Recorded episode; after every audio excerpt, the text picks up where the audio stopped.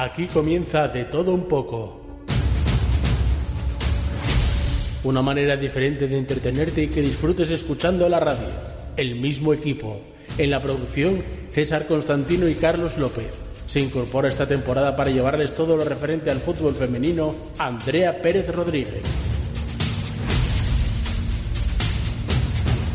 La realización técnica corre a cargo de Fran Rodríguez y lo dirige una temporada más Juan Flores. Amigos, amigas, comienza de todo un poco.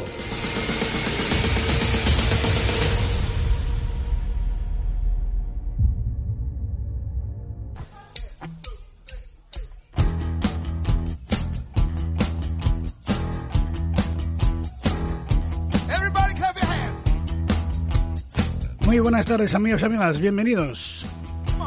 Aquí comienza de todo un poco, siete horas un minuto, una hora menos en las Islas Canarias, nunca mejor dicho. Los saludos cordiales de César Constantino García García y Carlos López en la producción. A los mandos técnicos, el hombre de la eterna sonrisa, Fran Rodríguez. En nombre de todo el equipo les habla Juan Flores. Nos iremos a las Canarias, concretamente a la isla de La Palma, para hablar con una vecina, María Teresa González Díaz. Tendremos también con nosotros a Justo García Castrellón, gerente de la sería Yumay en Villalegre, Vilés, ya que Lola Sánchez, conocida cocinera de la citada sidrería, fue la ganadora del campeonato del concurso Mejores Verdinos de España, concurso que se celebró en el Hotel de la Reconquista de Oviedo. Hablaremos de voleibol con Jesús Iglesias, entrenador nacional del Club Campos.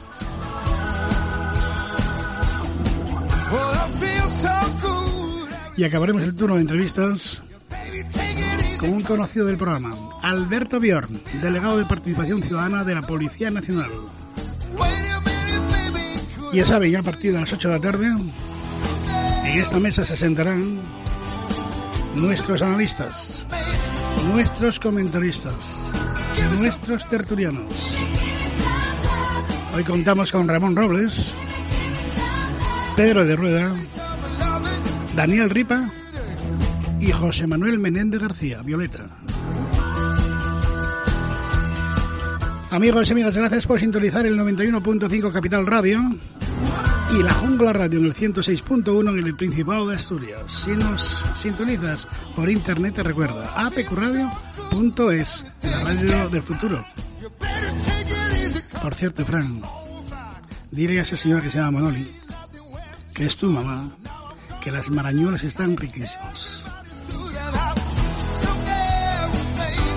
Así que Manoli, gracias por este detalle. Y no se preocupe, si quiere enviarnos más, allá en mayo háganos otras.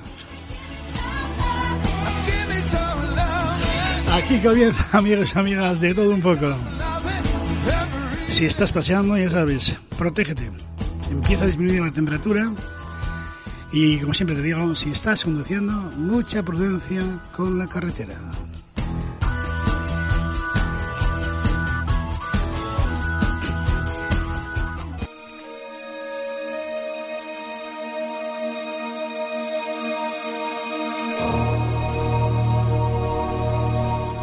Corrían las 11, 14 horas, mejor dicho, 11 minutos del pasado 19 de septiembre, cuando el río se paró para los habitantes de La Palma.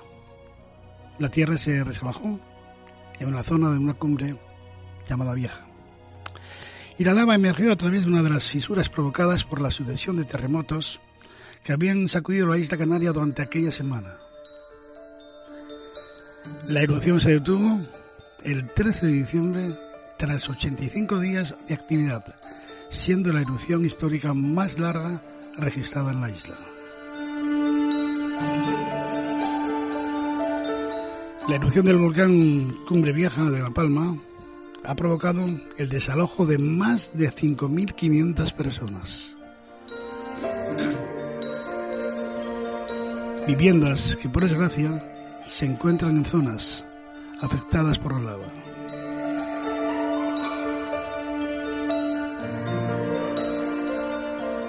María Teresa, muy buenas tardes. Hola, buenas tardes. ¿Sigues todavía recordando aquellos viejos momentos? Uf, creo que aunque tenga 100 años los viviré y los reviviré cada día que, que me acuerdo de ese momento, sí. Recuerdos que jamás se van a olvidar, ¿no? Eh, es que fue muy fuerte, creo que nadie está preparado para eso. ¿Dónde te cogió?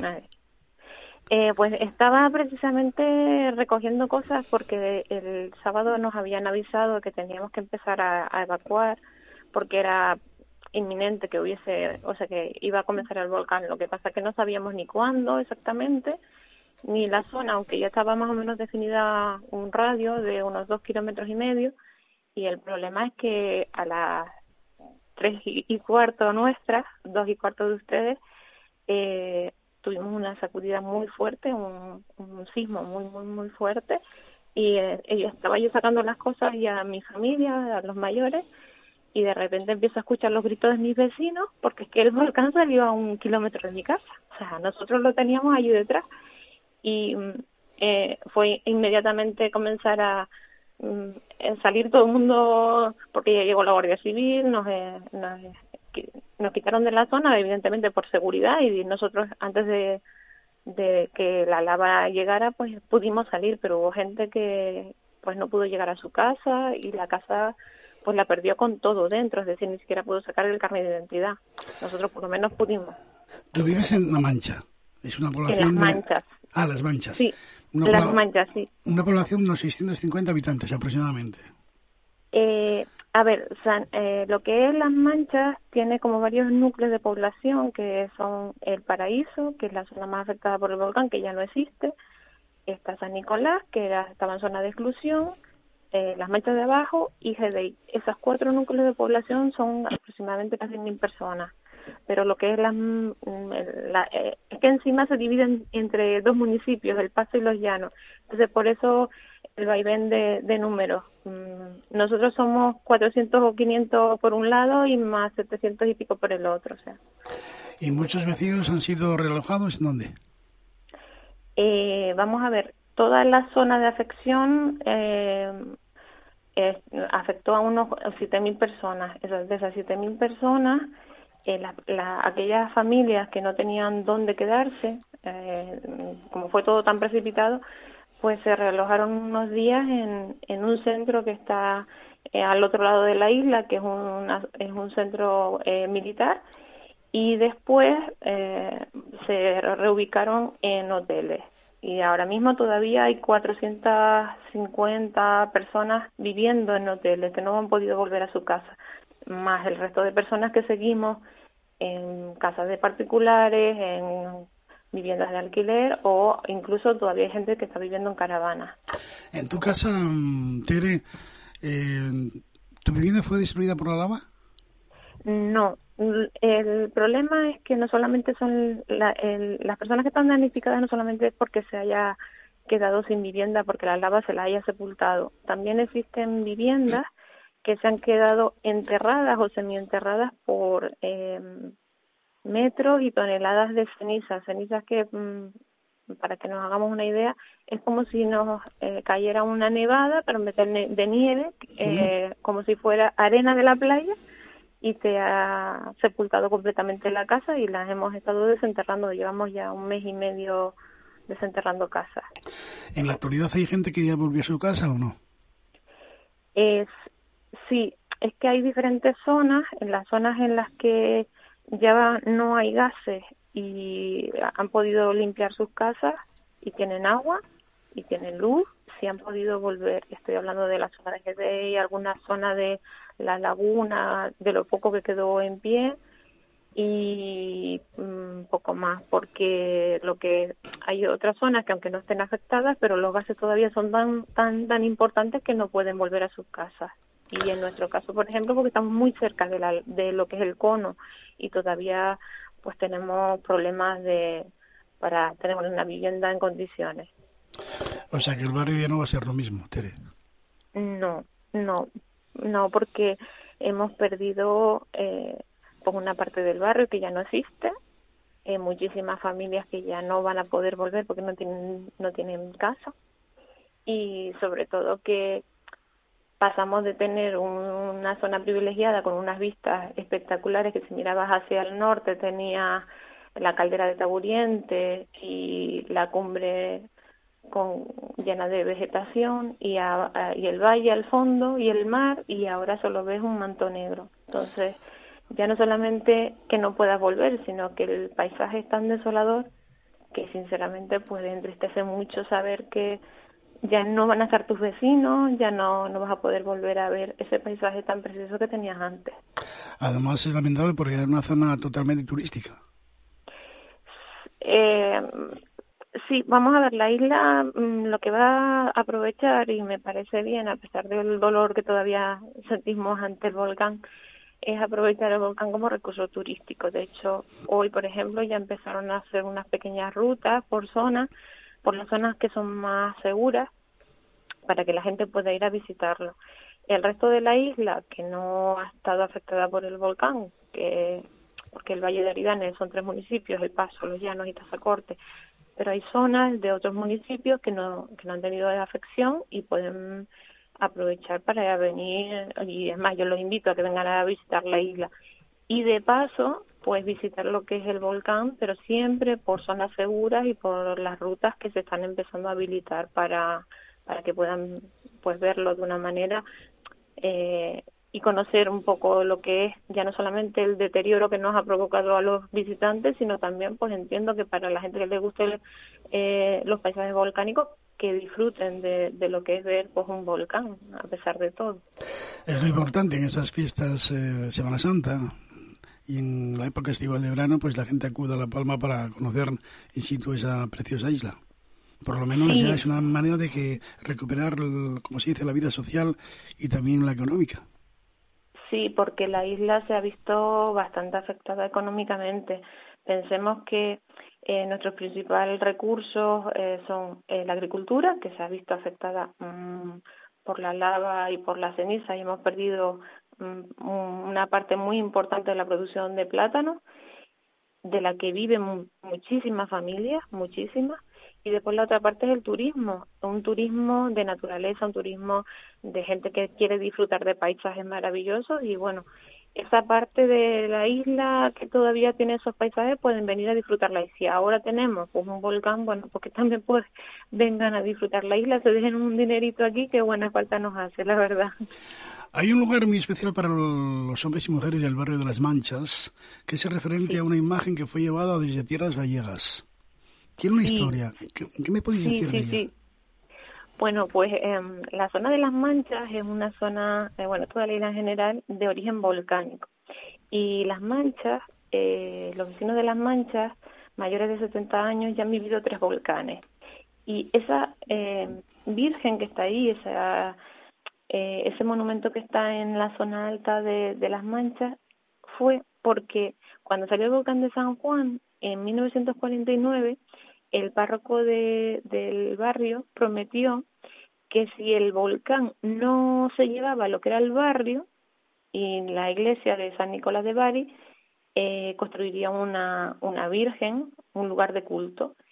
Eh, no recuerdo muy bien la razón ni cómo llegó esta información a, Galicia, pero todo el pueblo de Galicia se unió y, eh, regalaron a la isla de La Palma la, la Virgen de, de Fátima. Y mm, para los palmeros, pero sobre todo para los mancheros, cuando salió el volcán este último, pues todos miramos para arriba a la Virgen y dijimos, por favor, por favor, que no pero creo que esta vez no somos tan creyentes o tan religiosos como en el 49 y el volcán hizo la suya. pero ahora hablando en serio, ese monumento representa pues, un poco también la idiosincrasia palmera. Eh, resurgiremos y eh, del volcán igual que, que, que lo hicieron nuestros abuelos con el 49, con el volcán de San Juan, y esa, esa virgen ahí en mitad de la lava, pues representa eso, que a pesar de que no venga un volcán, dos o los que sean, pues vamos a seguir para adelante y vamos a seguir eh, con ánimo de, de seguir luchando, que es lo que queda. Tere, fueron muchas las promesas y las ayudas y recursos económicos prometidos por nuestros políticos. ¿Han llegado? ¿Están por llegar? Eh, o la mitad se quedó en el camino. Bueno, lo primero es que quiero agradecer a todas las personas que han hecho donaciones para la isla de La Palma, en mi nombre y en nombre de todas las familias que hemos recibido ese dinero. Em, sí, bueno, eh, realmente lo hemos recibido la semana pasada, no, algunos y nosotros esta semana. O sea, mm, hemos recibido el dinero de las donaciones populares, es decir, ese dinero que se envió a la cuenta de, del Cabildo para, para que nos ayudaran. Hay muchísimas familias que todavía están esperando una vivienda, mm, aunque sea una sesión de una vivienda mientras ellos puedan construir su casa. Hay mucha gente que está todavía esperando eh, simplemente que les den el dinero que le corresponde por la pérdida de su vivienda. Eh, lo que sí se ha adelantado ya ha sido las ayudas para el sector agrícola, porque todas las familias que han perdido terrenos agrícolas, que han sido muchos, pues esas personas se han recibido como un pequeño adelanto, pero todavía faltan, faltan viviendas que entregar y, muchas familias que están sin dinero todavía. Sí, Y ya han pasado tres meses, pues, lamentable. sí, sí, Te vamos a despedir, Diane, con este tema. Espero que te guste. Muchas gracias. Yo te prometo que yo... Es la promesa de Melendi. Me encanta. Y ojalá las promesas prometidas se cumplan. Y si puede ser antes del verano, mucho mejor. María Teresa González Díaz, La Palma, gracias por compartir con nosotros este primer jueves del mes de abril. Ha sido un placer. Muchas gracias a ustedes, muchas gracias. Gracias. confundirás tus manos con las mías. Yo te prometo, amor, que eres lo más bonito que he visto en mi vida.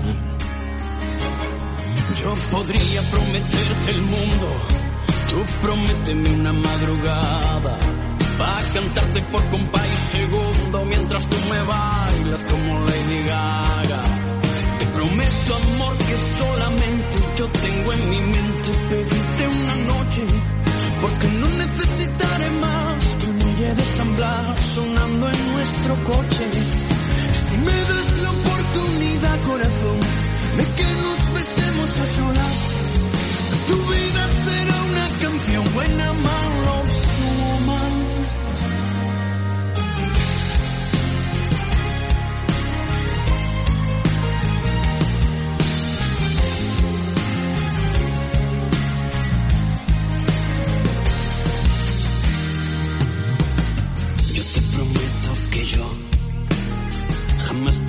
una promesa que no pretenda cumplir. Jamás me iré a la francesa. Yo te prometo una luna desnuda que sea testigo de nuestra locura. Que al final de nuestros días nos va a sobrar una sombra. Que no cortaré más flores solo por adornar otras. Que confundirás tus manos con las mías. Yo te prometo, amor, que eres lo más bonito que he visto en mi vida. Yo podría prometerte el mundo, tú prométeme una madrugada, para cantarte por compa y segundo, mientras tú me bailas como Lady Gaga. Te prometo amor que solamente yo tengo en mi mente pedirte una noche, porque no necesitaré más que el muelle de San Blas sonando en nuestro coche. Si me das la oportunidad, corazón, que nos besemos a solas. Tu vida será una canción buena, malo, woman. Porque cuando un hombre ama a una mujer, lo sabe desde el momento en que la ve. Y no importa si algo falla o de la mano de quien vaya, si se ríe o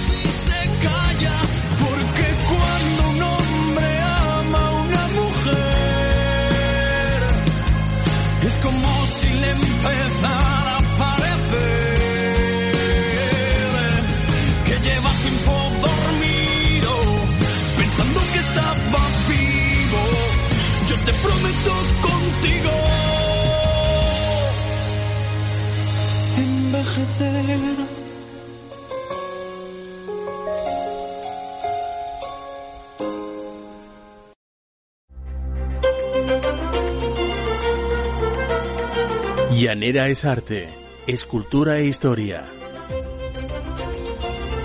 Llanera es agricultura y ganadería, es esencia y tradición. Llanera es deporte y espectáculo, es naturaleza y disfrute. Aquí, en el corazón de Asturias, en el centro del centro, hay mucho por descubrir. ¿Nos acompañas?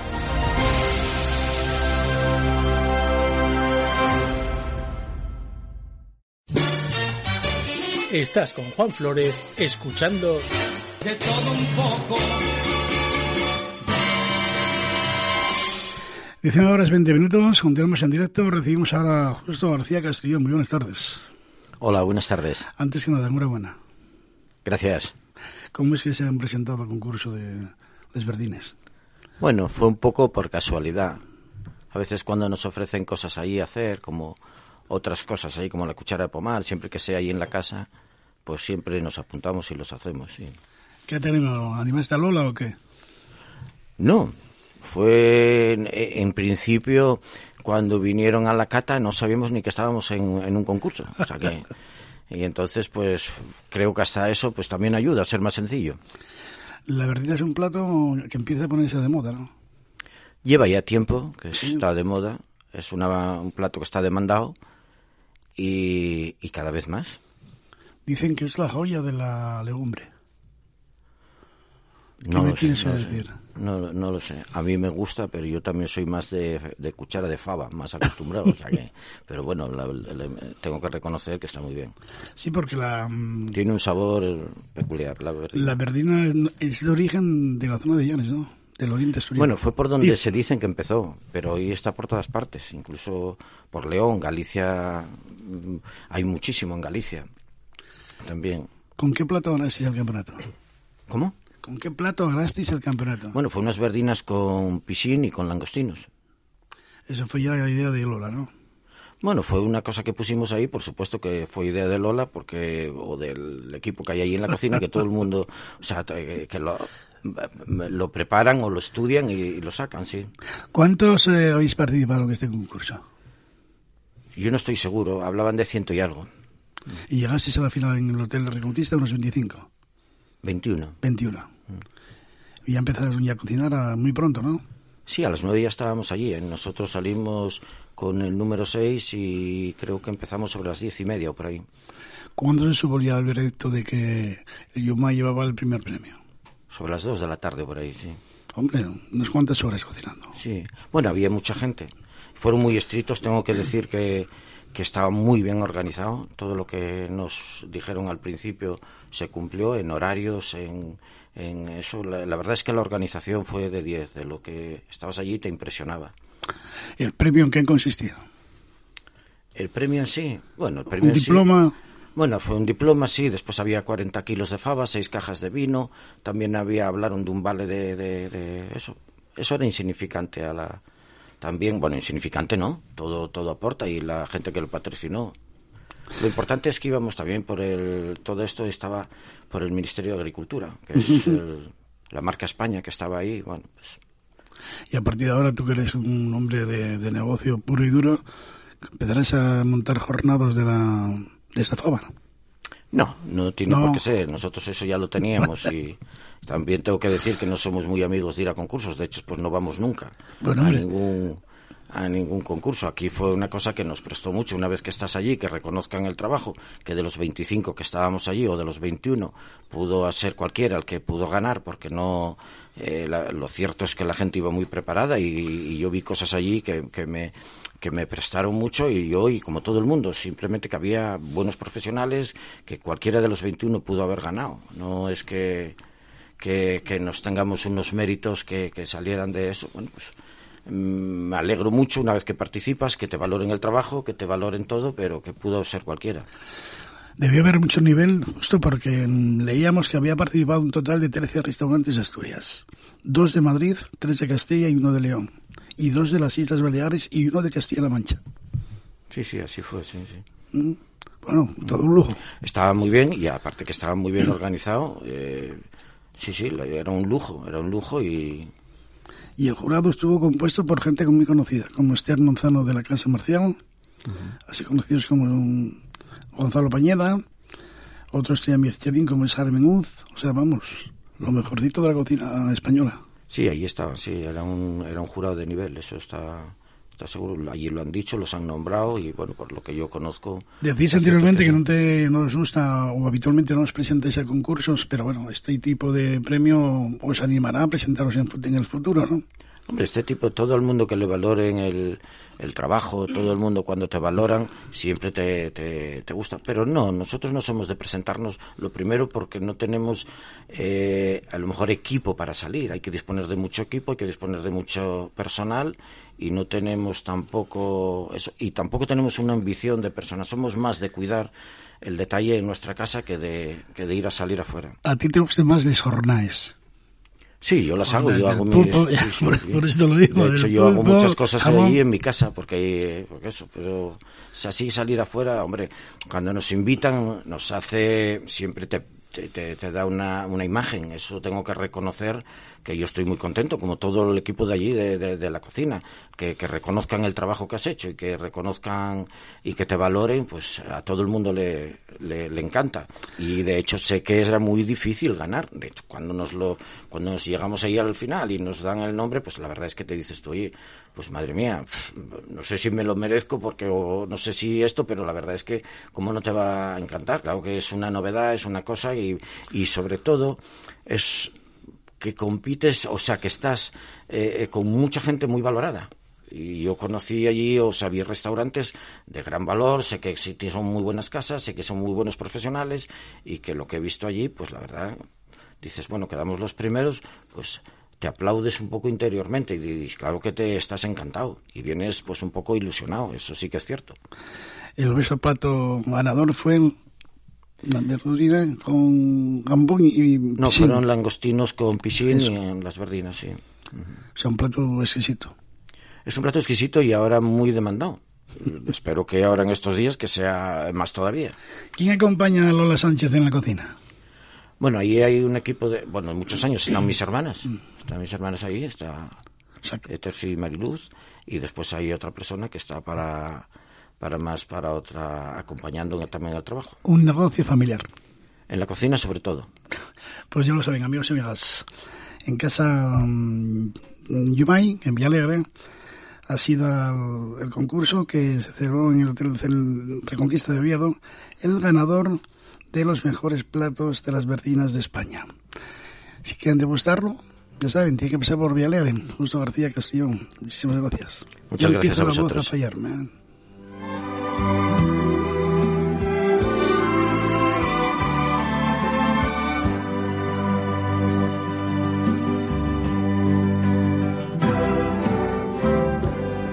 Siéntate a mi lado, hablemos un momento, tengo algo que decirte que tú debes saber. Es cierto que te amaba, no me arrepiento, pero el amor se escapa y ya no ha de volver. No quiero que te afanes pensando que tal vez tú logres que me quede a tu lado. Prefiero no mentirte, ya nada puedo hacer. Te juro que en verdad ya lo he pensado. Para decir adiós, vida mía que estaré por siempre agradecido. Me acordaré de ti algún día para decir adiós, solo tengo que decirlo. Comprendo por mi parte tu triste decisión y aunque el corazón lo siento herido. Si no puedo tenerte, entonces pues adiós. No podremos fingir cuando el amor se ha ido.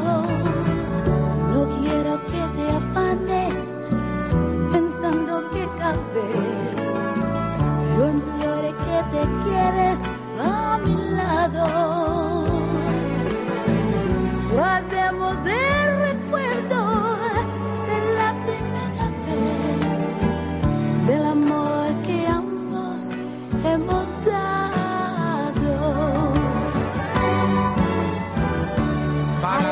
adiós, vida mía.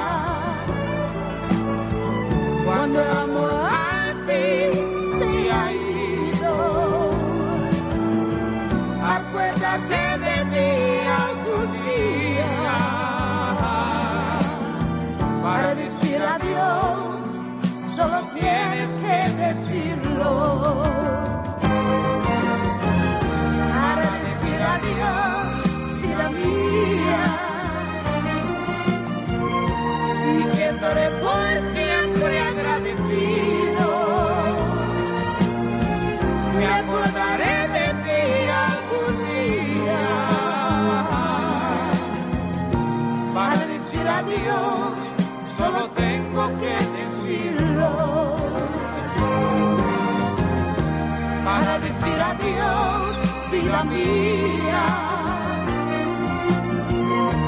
Y que estaré por siempre agradecido. Me acordaré de ti algún día. Para decir adiós, solo tengo que decirlo. Para decir adiós, vida mía.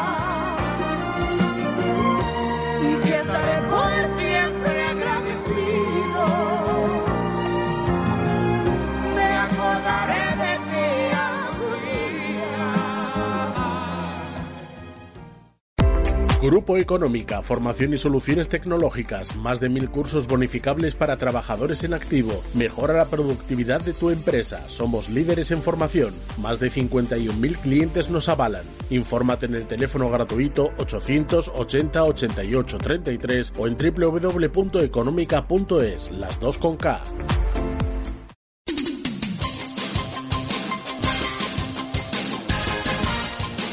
Estás escuchando De todo un poco con Juan Flores.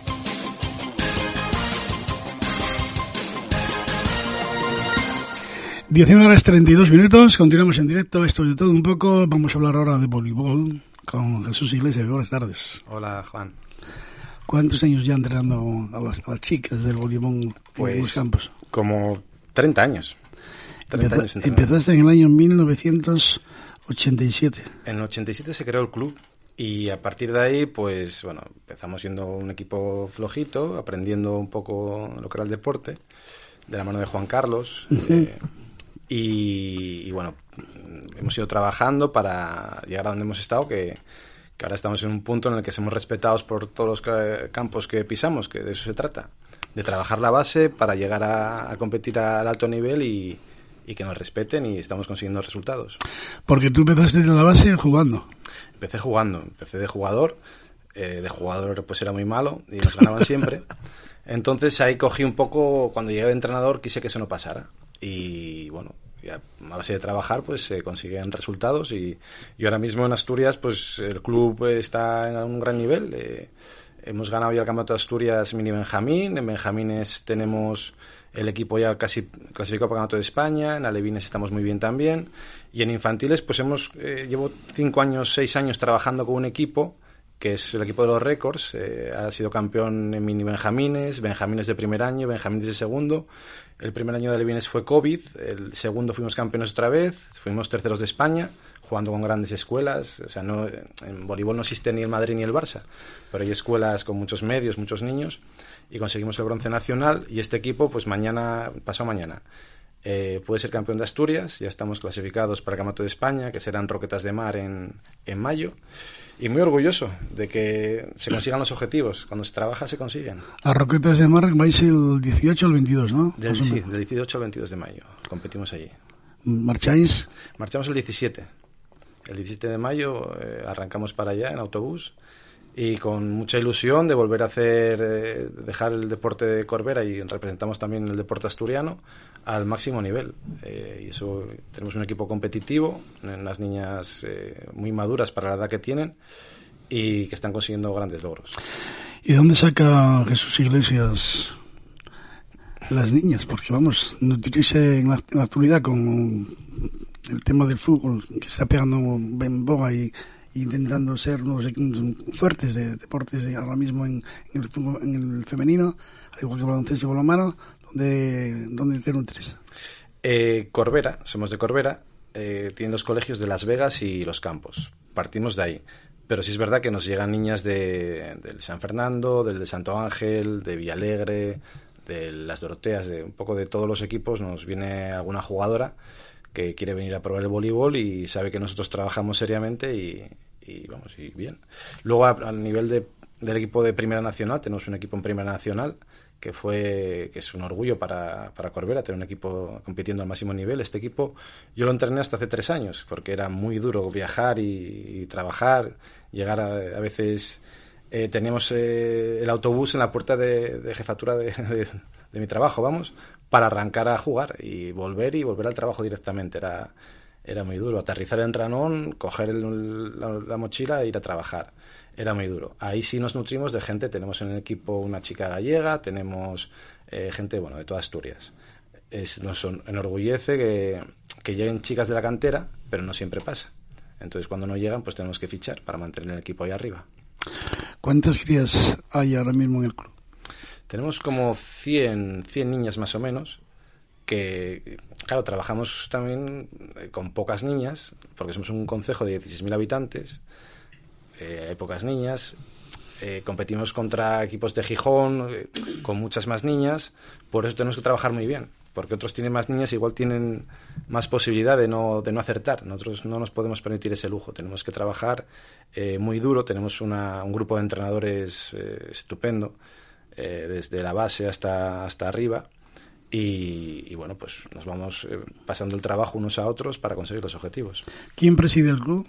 El club lo preside pues eh, mi gran amigo hermano Carlos, que mm. gracias a él es por lo que este club es lo que es, porque desinteresadamente hace un trabajo excelente, lleva una gestión brutal, porque eh, debemos ser el único club eh, que cuando un equipo se clasifica para un campeonato de España, los padres no pagan un duro.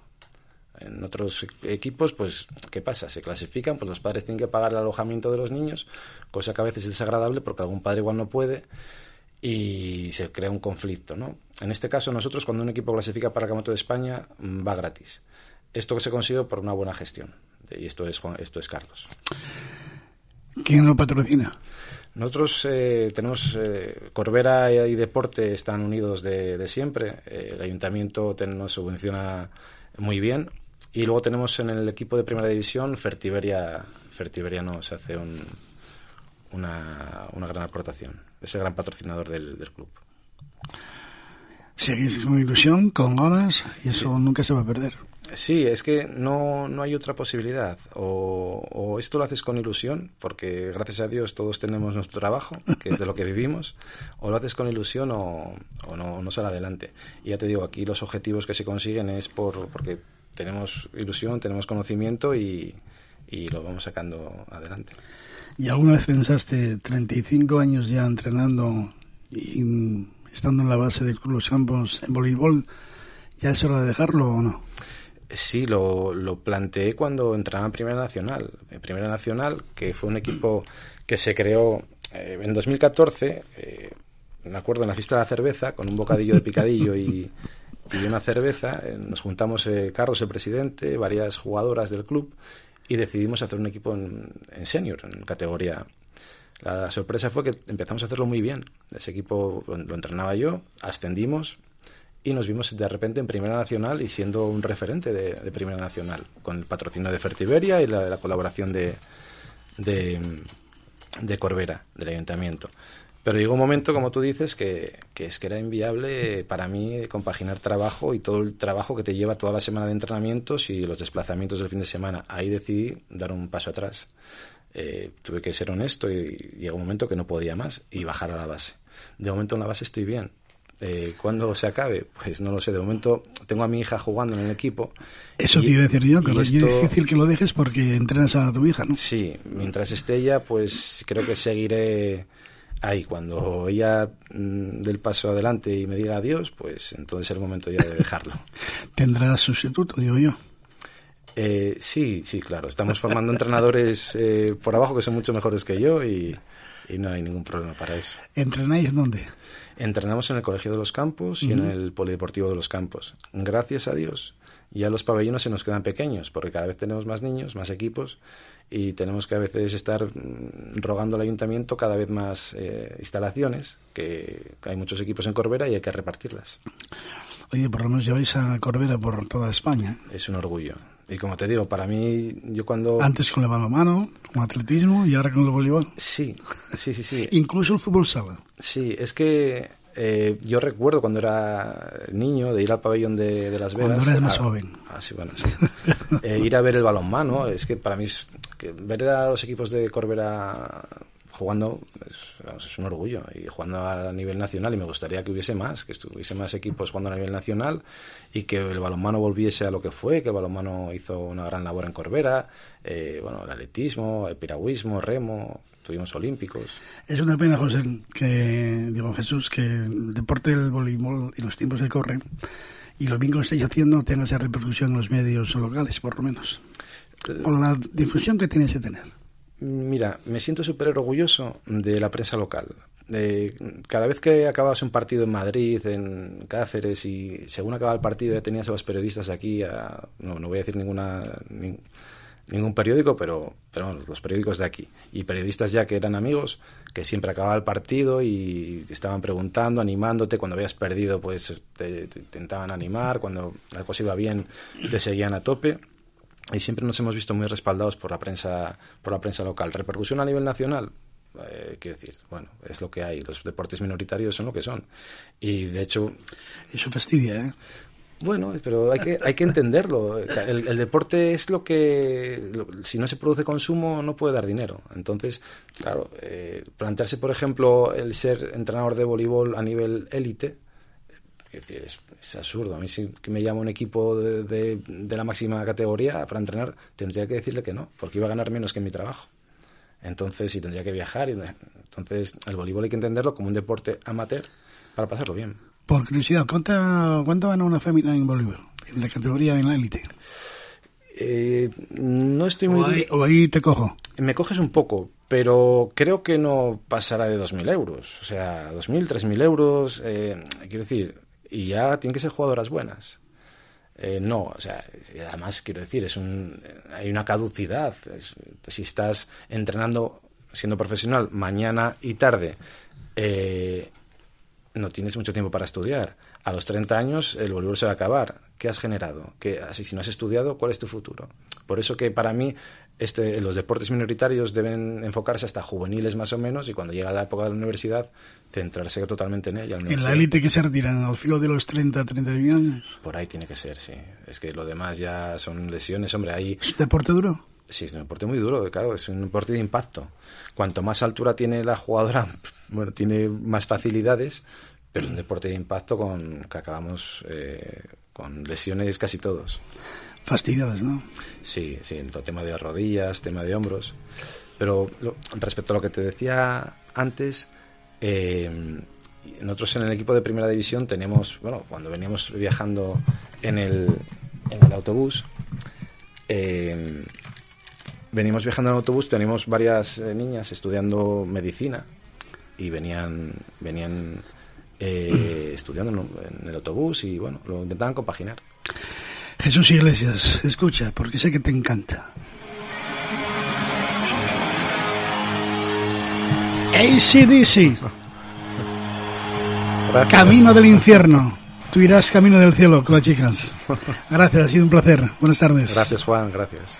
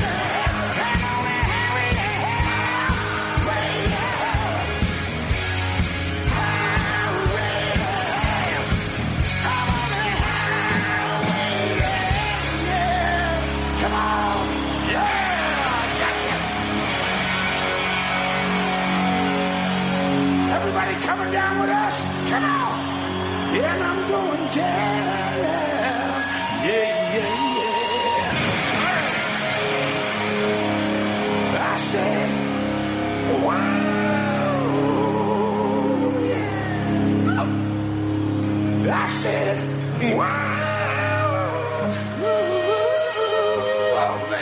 I think I got one more in me. I said, Wow, the way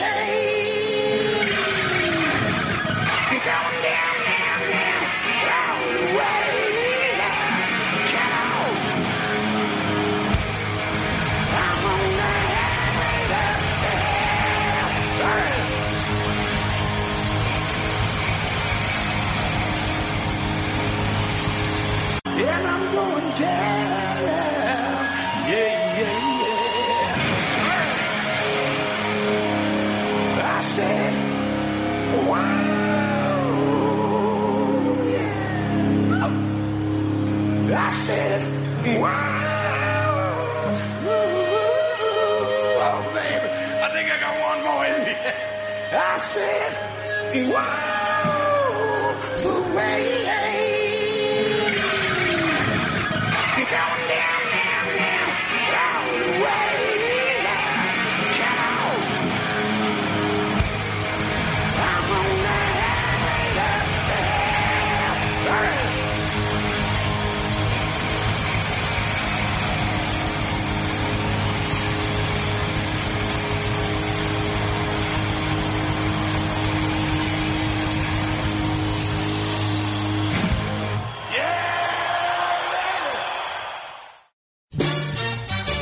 Estás con Juan Flores escuchando De todo un poco.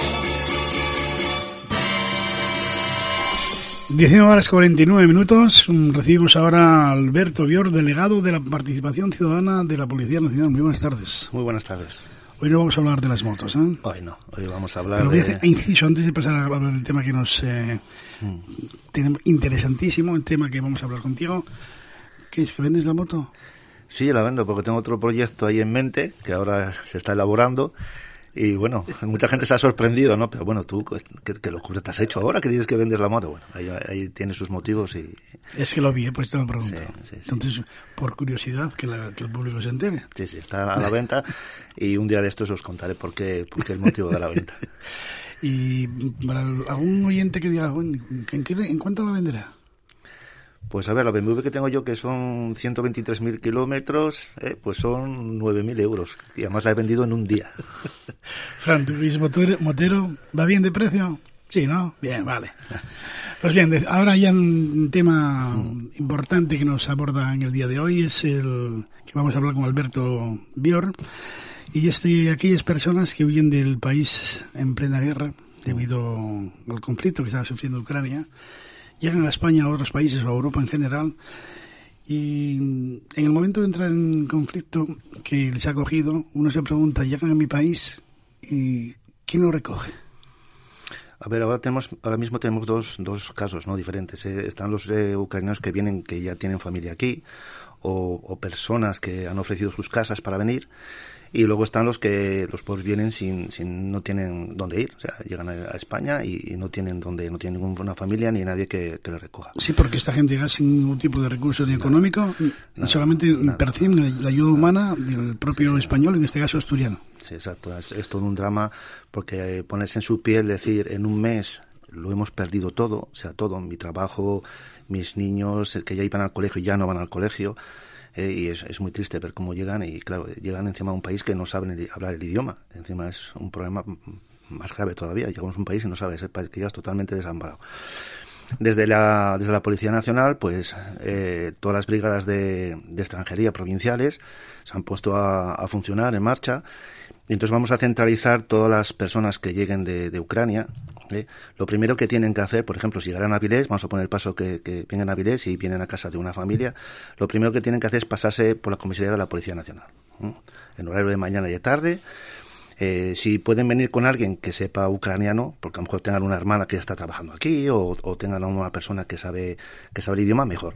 Si no saben, eh, no tienen ninguna persona que sepa español, pues no hay ningún problema. Las brigadas de, extranjería tienen un sistema de traducción telefónica, entonces no habría ningún problema, nos pondríamos en contacto con él. ¿Qué tienen que hacer? Llega a la comisaría, nosotros les vamos a tomar todos los datos, dónde están, con qué están conviviendo, y todo eso se va a pasar a Oviedo, que es la Brigada Provincial de Extranjería.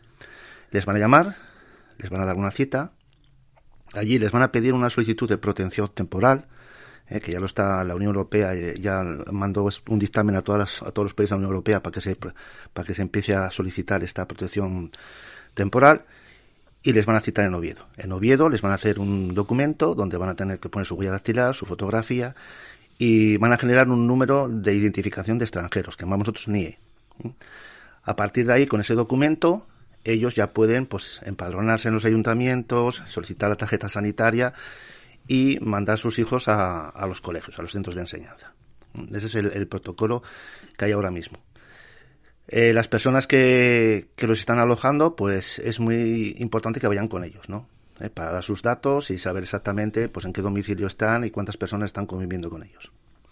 En caso que no tuvieran eh, dónde alojarse o dónde estar, eh, a través del Ministerio de, Igualdad, Servicios Sociales y de Inclusión se han puesto, se han habilitado eh, unos teléfonos eh, y unos centros de coordinación con, con la Policía Nacional, con, como os decía, con las brigadas de extranjería y desde ahí se va a coordinar.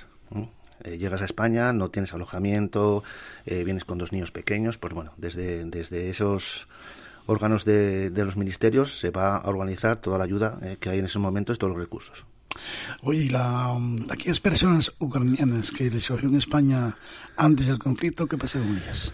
También, ¿eh? también dentro de, si quieres, te voy a leer los, las, los casos en los sí, que sí, se sí. puede pedir la protección. Eh, uno de ellos es los nacionales ucranianos que residen en Ucrania antes del 24 de febrero, que fue cuando inició la, la invasión. Por supuesto, miembros de su familia. Personas apatriadas o nacionales de terceros países, que vivían en Ucrania y a lo mejor estaban aquí temporalmente trabajando, claro, si ellos demuestran que estaban viviendo en Ucrania y que no pueden volver a Ucrania, pues lógicamente también pueden solicitar eh, la solicitud temporal de, de, de protección. Esto es lo que llamáis fases de intervención, ¿no? Exacto, exacto. ¿Eh? Luego están todas las personas pues, que estaban aquí estudiando, que estaban haciendo algún deporte, sabemos que había mucha gente que estaba compitiendo en este país, pues lógicamente no pueden regresar a su país. Entonces, Casos de futbolistas, gente futbolistas, de balonmano. Exacto. ¿eh? En tanto, tanto ellos como sus familias pueden solicitar eh, temporalmente la, la protección. Y vamos a ver, naciones ucranianas que se encuentren en situación de estancia en España antes del 24 de febrero, que como consecuencia del conflicto armado no puedan regresar a Ucrania. Nacionales de terceros países, lo que os decía antes, apatriados que residan ilegalmente en Ucrania sobre la, sobre la base de los permisos de residencia legal válidos en este país. Que alguno también, paradójicamente, cogería aquí de turismo. Exacto. Habrá alguno, ¿no? Exacto. Y también hay eh, pues, nacionales de Ucrania que se encuentran en situación irregular o sea, que estaban aquí y no tenían la documentación, pues bueno, estos... ¿Con esa gente qué pasaría? Exactamente lo mismo. Igual, ¿no? Pueden solicitar el, el, temporalmente la protección. ¿Y el gobierno sigue trabajando constantemente los, para... tres, los tres ministerios, en, conjuntamente con las brigadas de, de, de, extranjería de la Policía Nacional, que es competencia exclusiva de la Policía Nacional, pues lo primero que hay que hacer, eh, vuelvo a repetir, es ir a una comisaría de la Policía Nacional y solicitar esta, esta protección temporal. Hay una pregunta, Alberto, incómoda, y es la siguiente aquellas personas que llegan aquí, concretamente a Asturias, que marchan de Ucrania debido por, eso, por el conflicto bélico que están padeciendo, llegan aquí y están en tu casa o en la mía un mes. Sí. Pasa otro mes y llega un momento, Alberto, que la manutención es dificilísima, ¿no? ¿Quién te ayuda? Claro, yo, yo entiendo que Porque cuando... tú puedes poner la ayuda durante un mes o dos meses, claro. ya exagerando. Y es un esfuerzo muy grande. Eso hay, es. hay familias Para que... luz, agua, comida sí, un ropaje. Uh -huh. Y, y más, más en estos tiempos que corren, que sabemos que se ha disparado todo. Eh, y, y, yo entiendo que las gentes han empatizado muchísimo y estoy orgulloso muchísimo de los asturianos que han cogido y han hecho un hueco en sus casas. Unos pero... 600 eh, ucranianos llegaron a Asturias. Exacto. Y, Dicen, y a cuentagotas, eh, cada día llegan más, llegan más. Y, y, claro, la gente ha empezado a hacer cuentas y ha dicho, es que somos cuatro más en casa, y, no me da. O sea, es que el sueldo no me da. Entonces, eh, por eso digo que, que, una vez que tenemos el, el, papelín de, de, de extranjería, ¿eh?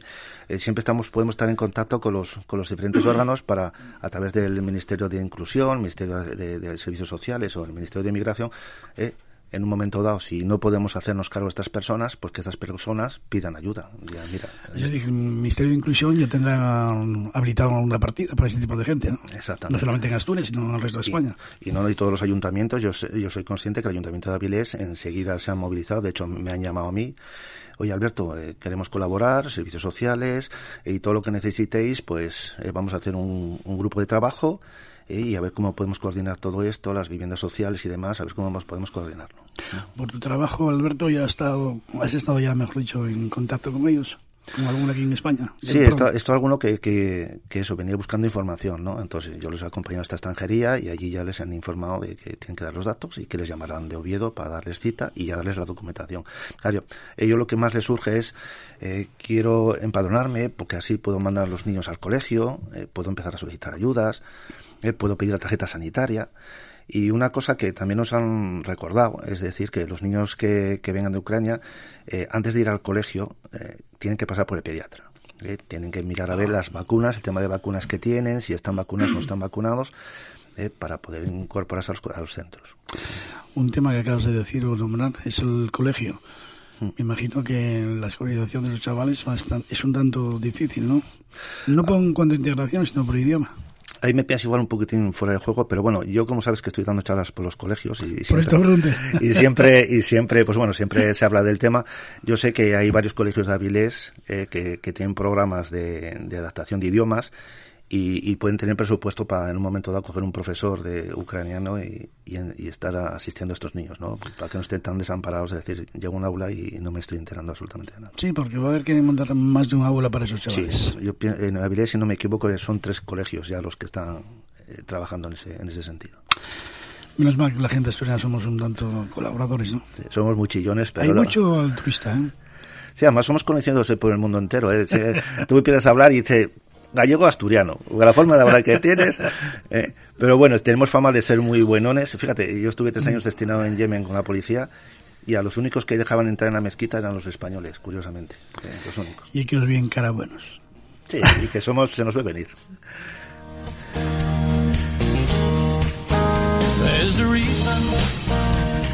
Alberto Bior, delegado de Participación Ciudadana de la Policía Nacional. Muchísimas gracias por estar con nosotros compartiendo estos minutos de radio. Nada, es un placer y todo lo que sea ayudar a estas personas que lo están pasando tan mal. Desde la Policía Nacional vamos a hacer todo lo que podamos para poder ayudar. La próxima vez que vengas hablamos de la moto y del, y, del libro. Y de la sorpresa, ¿no? Será un placer. Gracias, buenas tardes. Buenas tardes.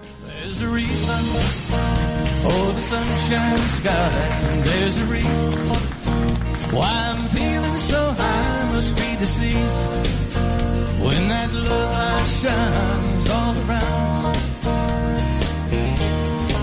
So let that feeling grab you deep inside, send you real. Way your love can hide and then go steal through the moonlit nights with your lover. Just let your love go like a mountain stream and let your love run with the smallest of dreams and let your love show. And you know what I mean, it's the season.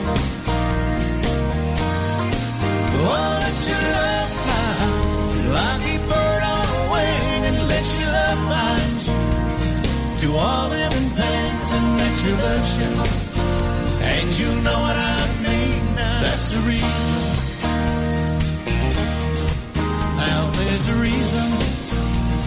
The warm, sweet nights, and there's a reason for the candle lights. Must be the season when those love lights shine all around us. So let that wonder take you into space lay you under. It's loving embrace, just feel the thunder. As it warms your face, you can't hold back.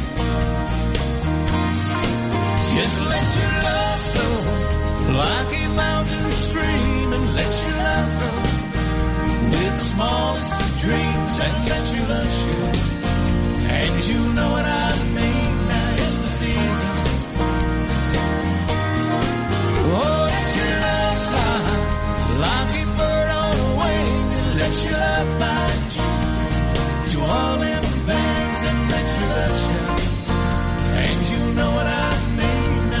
misery.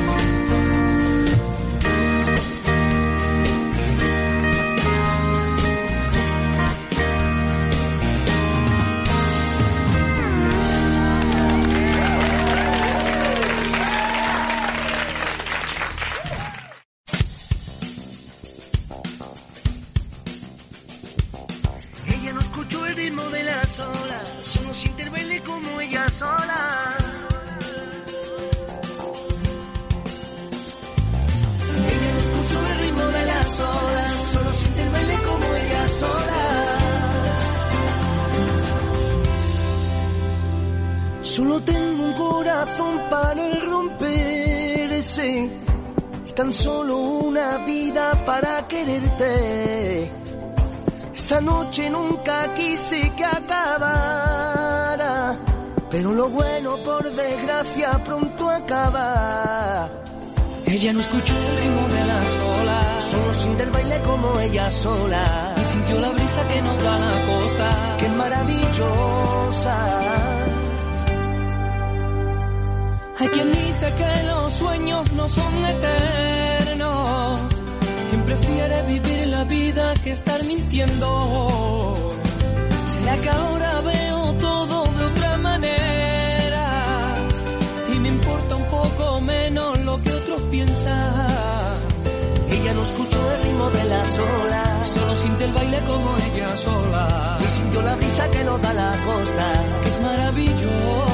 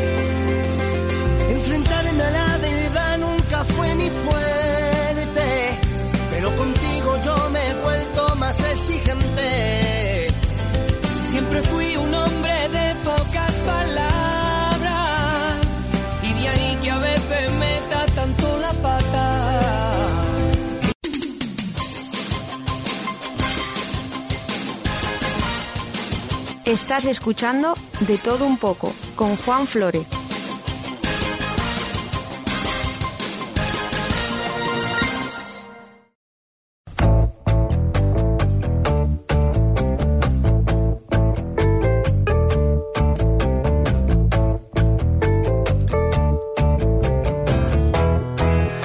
Y a las 20 horas 9 minutos comienza la tertulia de todo un poco. Con José Manuel Menéndez Violeta. Hola, buenas tardes. Buenas tardes. Daniel Riva, buenas tardes. Hola, buenas tardes. Pedro de Rueda, muy buenas tardes. Buenas tardes, Juan. Dani, bienvenido. ¿Qué tal por Argentina? Bien, bien, bien. ¿A qué fue usted allá? Fui. Bueno, Bueno, sí se puede saber, ¿eh? Sí, sí, sí, fui. Aquí preguntémoslo todo. El 24 de marzo es el día de la memoria de Argentina, es el día de que se celebra, bueno, pues toda la movilización contra la dictadura y luego la el recuerdo, ¿no? El de las grandes de Plaza de Mayo, aproveché ese día y luego, bueno, pues estuve eh, dando un par de conferencias sobre salud mental eh, con compañeros de Argentina y teniendo reuniones ahí con, con movimientos sociales y políticos de Argentina. ¿Cuántos días tuviste? Estuve 10 días, 9, 10 días. Bueno, de, de y de vacaciones, ¿no? Una parte de trabajar, digo yo. Bueno, no, de turismo hice poco. hice mucho, mucho más de... Bueno, yo creo que es muy interesante también, porque están teniendo mis- los mismos problemas también con, bueno, agravados, evidentemente, con la inflación, eh, con la deuda después de la, de la pandemia, ¿no? Yo creo que, que hay cuestiones que, que están sufriendo también muchos países y que, bueno, yo creo que también con perspectiva es bueno ver también los límites de los gobiernos y, y cómo avanzar, ¿no? Y ahí tienen el debate de, de qué hacemos. eh, ¿Hacemos ajustes para ajustar la economía y, por lo tanto, eh, eso no da más o, o avanzamos, ¿no? Y hacemos más transformaciones y entonces... eh, también la gente está más convencida con el gobierno, ¿no? Entonces, bueno, e- esa misma debate también que, que se está dando ¿Y ahora... en pues, esos eh, también estaba ahí. debates también salió el nombre de España o no? Eh, Bueno, yo se, fija mucho en, en España, ¿no? Yo creo que la política española está muy presente también en, la Argentina, ¿no? Y, y, bueno, yo creo que se sigue también los debates políticos que hay aquí, los debates eh, en muchos ámbitos. El, caso, mismo caso de la salud mental, ¿no? Yo, las charlas que daba allí era sobre, sobre salud mental y, y- la relación con las políticas públicas, ¿no? Y hoy mismo aquí en España se presentaba la comisión de expertos de Yolanda Díaz sobre precariedad laboral y salud mental, ¿no? Que, que es yo creo que uno de los grandes problemas de nuestro tiempo, ¿no? Como, como tenemos eh, unas condiciones de vida donde cada vez nos sentimos peor y cada vez la, la gente toma más medicamentos, toma más ansiolíticos, toma más antidepresivos, ¿no? Y, y eso algo tienen que hacer los gobiernos, ¿no? No solamente culpa de las personas, sino que algo habrá de políticas públicas que podemos hacer. Pero eso también es debido por el ritmo de vida que llevamos. Eh, claro, un ritmo que acelera, que donde el trabajo, sobre todo, yo creo que un- una sociedad donde cada vez hay más incertidumbres, ¿no? Yo creo que, que tiene la parte buena de que hay más movilidad y más cambios, pero eso también te provoca más indefensión y menos agarres en los momentos malos, ¿no? Y eso, ese ritmo vertiginoso, que, se ve que estás con el móvil continuamente mirándolo, continuamente dando la información y que no recuerdas lo que pasó ayer, ese ritmo también en lo laboral y, y luego esa dificultad también para tener como, como una vida más estable, pues eso provoca pues que, que el, bueno, que, que nuestra cabeza y nuestro cuerpo y nuestro bienestar, pues también se, se resienta, ¿no? Y, y, eso es lo que yo creo que, es un reto de, de la política actual, ¿no? Es decir, ¿cómo, cómo hacemos que, que la gente no solo tenga condiciones materiales buenas, sino que también viva mejor y, sienta mejor y no, y no sienta una vida que, que bueno, que le produzca malestar. Dani estuvo en Argentina, pero sin embargo Pedro de Roda estuvo en Sevilla. Sí, cada uno lo que le toca, Juan, cada uno lo que le toca. Yo sí, estuve en Sevilla, estuve ¿Qué tal, por ¿Qué tal cómo eres, hombre? Pues muy bien, además muy intenso en el sentido de que, bueno, prácticamente estuve todo el congreso. La gente me pregunta si vi Sevilla y yo que sí, vi el Palacio de Congresos de Sevilla, se lo vi bien, lo vi por dentro.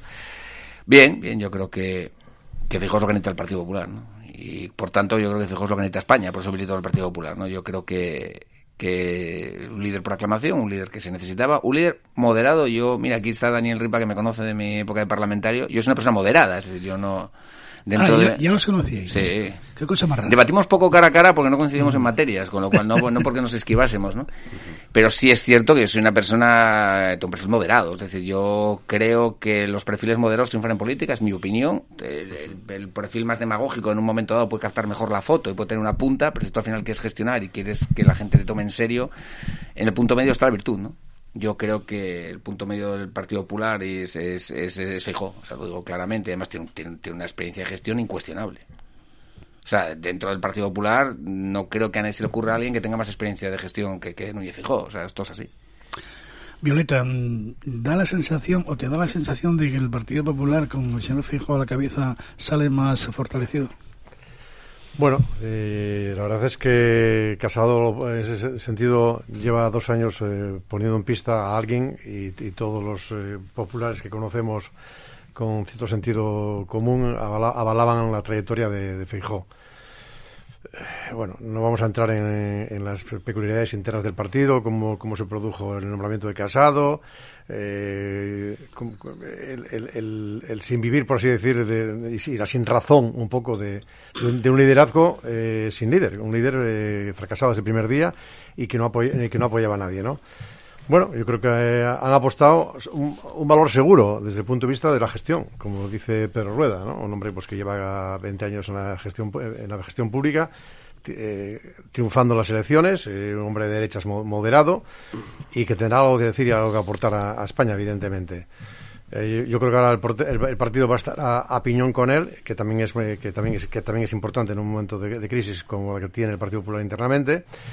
Y el debate es eh, si va a ser capaz de liderar eh, de los cuatro millones de votos que se han ido a, a la derecha del PP, a la ultraderecha de Vox, si va a ser capaz de recuperar eh, 2,5 o 3 millones de sus votos, porque si no, realmente eh, podemos tener un problema, salvo que de una vez por todas el Partido Socialista Obrero Español y, el Partido Popular sean dos partidos de corte europeísta y se miren de frente y sepan gobernar eh, cediéndose terreno y, a- y a- a- y acotando los extremos. Mm, Vamos a verlo. Yo creo que ese es el reto ahora mismo tanto del PP como del propio PSOE. Daniel, mm, da la sensación de que este país vuelve a, a la forma clásica, ¿no? Al bipartidismo. ¿Qué te parece? Viendo cómo está la izquierda. Bueno, eso habrá que verlo. Partido. bipartidismo. Sí, yo, claro, esto, yo creo que una cosa de. Si Feijó es un líder o no moderado, eso habrá que verlo. De momento es un líder Para que tiene, para que ti tiene no es. mayoría absoluta en, en Galicia. Eh, y eso ha hecho que no necesitara o que no buscase tampoco especialmente llegar a acuerdos con otros partidos en Galicia. ¿no? Eso habrá que ver si, si ese talante que- del que él hace gala y él dice que, que tiene ese perfil, bueno, es capaz de, trasladarlo en, este tiempo que queda, ¿no? Le queda un año hasta que se convoquen elecciones, vamos a ver qué clase de acuerdos sabe llegar, ¿no? Y luego hay una segunda cuestión, y es que Feijó para gobernar necesita los votos de la ultraderecha, necesita los votos de Vox. Eh, entonces puede ser todo lo moderado que quiera, puede ser un líder tremendamente moderado, pero va a ser tan moderado que si, si, le, si le da los votos para gobernar con Vox, eso es lo que va a hacer, y por lo tanto, bueno... eh, es lo que le pasa en Castilla y León. que es lo, lo- exactamente lo que hizo, ¿no? Lo que hizo en Castilla y León, que él dice que no sabía nada. Bueno, claro que sabía perfectamente lo que estaba sucediendo en Castilla y León. Y, y ese es el proyecto que hay. El proyecto que, que hay es dos espacios políticos, donde hay un espacio político que se va hacia el centro para intentar captar votos del centro, eh, diciendo que es un partido popular, bueno, pues eh, con otro delante más moderado, pero dejando un hueco libre a la ultraderecha, ¿no? Y se dice, ¿va a recuperar el voto de la ultraderecha? No, no va a recuperar el voto de la ultraderecha. Deja ese espacio libre a la ultraderecha para pactar después, como en Castilla y León. Entonces, eh, ese horizonte, bueno, yo creo que hay que tenerlo en cuenta. Entonces, da igual lo que digas que seas eh, eh, tremendamente moderado, si luego lo que vas a hacer son las políticas que te va a imponer, porque es la única posibilidad que va a tener para gobernar la ultraderecha. Ese es el proyecto de Feijóo. Y por lo tanto, bueno, habrá que verlo, ¿no? Bueno, yo le, le hago un matiz también en el tema de que, bueno, que la moderación... Podéis la vaya a intervenir demostrar- cuando La queráis, vaya a ¿no? demostrar. Él da, da un dato que yo no... Mire, yo desconocía, lo da en el Congreso. En el Congreso de, de Sevilla estaban presentes los que cuando él fue director general de Correos, los jefes de los sindicatos de comisiones, tampoco proclives a ser de derechas, como de UGT, como del sindicato profesional, ¿no? De Correos. Estaban los tres ahí. Y los tres estaban ahí reconociendo, él lo dijo, lo nombró, los nombró por su nombre, porque había logrado una negociación que había dejado contentos a todos. Y si no, no estarían allí 20 años después el de comisiones, el de UGT, y le dejarían hablar, ¿no? Había cedido, había logrado, había llegado a un acuerdo que había dejado, hizo un momento que fue muy complicado porque pasamos de ser una empresa de funcionarios a ser una empresa pública, pero de, de personal laboral, ya no era funcionariado, y llevó esa transición y los propios sindicatos, sindicatos alguno de ellos, en una entrevista, calificó de modélica, ¿no? Alguien tampoco proclive como, de, como comisiones obreras. Y luego fijó, recuerda algo que tampoco sabía, que sus dos primeros altos cargos en la Junta de Galicia no era afiliado del Partido Popular. Se afilió con posterioridad. O sea, es una persona. Yo creo que es un perfil necesario. Eh, que luego necesite una Vox dependerá de los votos que saquemos. O sea, eh, dependerá de los votos que saquemos. Pero nosotros no podemos estar pendientes de lo que haga Vox. Yo, desde luego, si fuera de ultraderecha, militaría en Vox. Yo no sé si Vox es de ultraderecha, pero si yo fuera de ultraderecha no militaría en el Partido Popular, pues no tiene sitio. Es decir, ese espacio político que bien sabe el señor Ripa está ocupado, ¿no? Y yo me preocupo de mi líder. Y yo creo en un discurso de un señor que lleva cuatro mayorías absolutas en Galicia, pero es que antes fue director general del Insalud, también en un periodo de transferencia de competencias complejo a las comunidades autónomas, y fue director general de Correos con esto que estamos hablando, ¿no? Yo creo que tiene muy buen perfil, eh, creo que tiene una edad muy adecuada, son 60 años que él decía, no estoy para tonterías y he cumplido los 60, para gestionar, creo que tiene una experiencia y creo que dentro de lo nuestro, lo que es el claro, al que no le guste el modelo de centro derecha, a Daniel seguro que no le gusta Fijo normal, es lógico, o sea, yo se lo, se lo compro, tiene que tener otros referentes. Pero mira, yo sí te voy a decir una cosa, lo digo aquí, con esto termino, ¿eh? no quiero monopolizar. Yo me relaciono evidentemente con gente de, de- todo el espectro político y con buenos y con buena relación. Y yo me di cuenta del efecto que va a tener Feijóo, no por los del PP, sino cuando dos personas habitu- habituales, votantes, doy mi palabra que no me lo estoy inventando, o sea, votantes del PSOE, ¿eh? del PSOE histórico, de votantes de admiradores, alguno hasta que lo conoce Javier Fernández, me dijo que iba a votar a Feijóo. Gente que jamás hubiera votado Casado, jamás votaría a y por supuesto jamás votaría a Pascal. O sea, por supuesto. Entonces, yo creo que sí ensancha la pirámide del PP, sí creo que lo ensancha por abajo, lo que es el- un centro que estaba perdido. Yo creo que Casado intentó girar el partido a la derecha, luego no, no supo muy bien qué hacer con él y las pruebas me remito a la etapa de Casado como acabó. Creo que acabó en un desconcierto absoluto del propio partido. Creo que la política territorial de Casado también a las pruebas me remito de qué pasó en muchos sitios. Tampoco creo que haya hablar mucho más, acabó esa etapa, pero sí creo que Fijó va a inaugurar una etapa de moderación, con la cual yo estoy de acuerdo. Estoy completamente de acuerdo en que el PP ganará cuando sea el partido, lo decía Mariano, desde el botones hasta el presidente del banco. Si no, no ganaremos nunca. Y tenemos que ser el partido de todos los españoles. Como decían, eh, repitieron varias veces, el que más se parezca a España. Bueno, eh, yo quería decir lo siguiente. Eh, yo, diferencia- yo quería, creo que es interesante diferenciar eh, sociológicamente lo que son los votantes de Vox de lo que es la organización política, ¿no? Sí, sí, Y desde luego es que sería bueno que, que, que Feijó fuese capaz de, fuese capaz de liderar un, un proyecto de centro derecha o simplemente de derecha, porque yo creo que en ese sentido sí el complejo de decir es de derecha, es un partido de derecha, es europeísta y, si- y sin más. Lo del, lo del centro es un, es- es un aspecto sociológico que, que- que debe salir mucho más a la hora de, bus- de bus- de bus- de buscar el voto, ¿no? Y lo dice un centrista convencido, ¿eh? porque yo soy un centrista y a mí me gustaría que hubiera en el Parlamento un grupo político con 35 diputados que fueran centristas. Y ahí es donde también eh, la tarea de Feijó este año y medio, además de realizar propuestas, propuestas, no son ya no es una cuestión de debate, ni, y por supuesto, de, en vez de debatir con, con este lenguaje chabacano que está- hemos visto No. un poquitín en el Parlamento, pues eh, deba- debatir mm, con sentido común, con buenas palabras y dar propuestas, propuestas que ilusionen a la gente, porque la gente no va a cambiar el voto porque sí. Evidentemente hay un hay una, hay una gente que va a cambiar el voto porque, porque hay un desgaste, porque bueno, evidentemente gestionar la, la situación de la pandemia ha, es- ha sido durísimo, ha sido dificultoso, eso todos lo sabemos, cualquier gobierno lo habría lo habría pasado mal. Y en ese sentido, eh, lo ideal sería que Feijóo dejara un grupo político de ultraderecha en 25 diputados. Y yo digo siempre lo mismo en este sentido, eh, con respecto a decir, bueno, ¿y los diputados de Vox pueden ser claves para elegir el gobierno? Bueno, sí, pues es, su problema. Si no nos votan, o sea, nos- nosotros no, no les vamos a pedir nada, ni les vamos a dar absolutamente nada. Pero evidentemente ahí sí que sería importante que fuese un, un partido pues que no pasara de 25 o 30 diputados. Que ahora mismo está en 50 55-60 encuestas, sí. y bueno, algunas encuestas le dan, le dan mucho más votos, ¿no? Ahí está la, la clave, ¿no? Y en este sentido, bueno, pues eh, Feijóo tiene un año, año y pico para perfilar sus propuestas y ga- ganar adeptos por, por todos los lados eh, sociológicos, ¿no? Por el centro y por la, y por la, y por la derecha. Yo confío en que, que así sea, bueno, que, para que al menos tengamos una alternativa, simplemente, ¿no? Cada uno luego el pueblo decidirá y juzgará en las elecciones. Nos- Nosotros, claro, yo creo que hay algo que se repite, la pregunta que tú me hacías, ¿no? Decías, es, es el momento de donde se implica la llegada de Feijóo que se está recomponiendo el bipartidismo.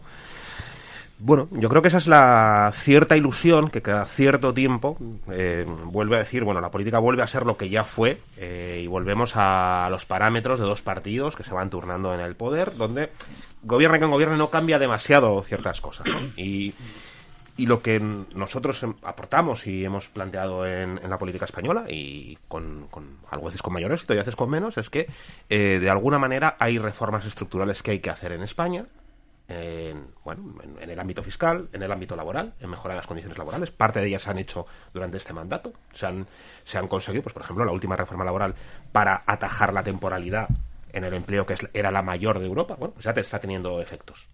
Se han, hecho más contratos fijos que nunca, ¿no? O sea, hay problemas estructurales que hace que las condiciones de vida de una buena parte de la población pues no sean lo buenas que tendrían que ser comparado al nivel económico que tiene España dentro de- del mundo y de Europa y que podrían ser mejores.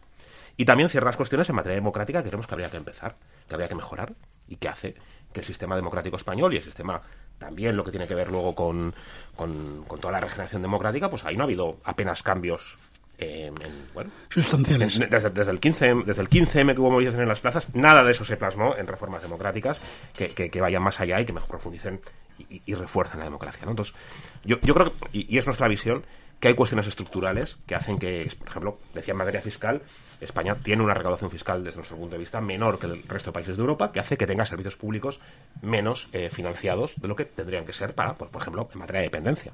Atención a la dependencia, donde tenemos evidentemente un vacío. Con lo cual, lo que quiero decir, eh, el bipartidismo no se puede volver a recuperar eh, con una lógica de no cambia nada. Seguimos haciendo las mismas cosas y seguimos simplemente gestionando. Y por eso es lo que da sentido a que hay otras fuerzas políticas que plantean que, que tiene que, que- que irse más allá de lo que se, de lo que está actualmente el sistema político español. Cambiando de tema, resulta que nuestros gobernantes se expulsan a 25 diplomáticos rusos sin embargo se mantienen al embajador en ese país. ¿Qué opinión os merece? Bueno, yo, si quieres, vamos, yo creo que es que eh, la diplomacia dicen que es eh, el arte, ¿no? De la mano izquierda también, ¿no? No de los puñetazos en la cabeza. Yo creo que, claro, pues hay, antes de llegar a echar al embajador hay un, hay un trayecto, ¿no? Yo creo que esto es, digamos, un... 25 diplomáticos. Pues, de- pues no, pero no es lo mismo echar, como tú bien has dicho, 25 que mandar al embajador para casa, porque eso significa ya aparte cortar la comunicación oficial con Rusia, ¿no? Bueno, está claro que yo, mira, fíjate, yo soy muy prudente en este tema, yo creo que es un tema muy delicado, el tema de la situación actual con Rusia y más, me considero aquí, te lo de, como otras cosas, opino de todo, un poco profano, ¿no? Para los entresijos de la diplomacia, lo que es evidente es que hemos querido, digamos, dar una advertencia, pero no llegar a cortar las relaciones formales con Rusia. No me atrevo, fíjate lo que te digo, a juzgarlo desde un punto de vista si es acertado, si deberíamos haber echado al embajador. Creo que hay muchas cosas por detrás que ignoramos los ciudadanos de a pie y que no me permite jugar este tema. Es evidente que no creo que el gobierno esté de acuerdo con Rusia ni nadie en esta mesa, vamos, espero. Te sumas entonces a esa línea dura que plantea la Sí, yo creo que sí. Yo creo que sí. Yo creo no hubiera echado tampoco el embajador, porque eso ya es cortar puentes. Puentes siempre tienen que estar abiertos, pero bueno, es un toque de atención, ¿no? Que no estás de acuerdo con lo que está haciendo Rusia. Que hay que la medida es echar 25 diplomáticos o pudiera haber otra. Es que, sinceramente, Juan, te lo digo, ¿verdad? Es un tema que me parece complejo. No soy de esos que opina sabe de todo. Pues aquí me pillas.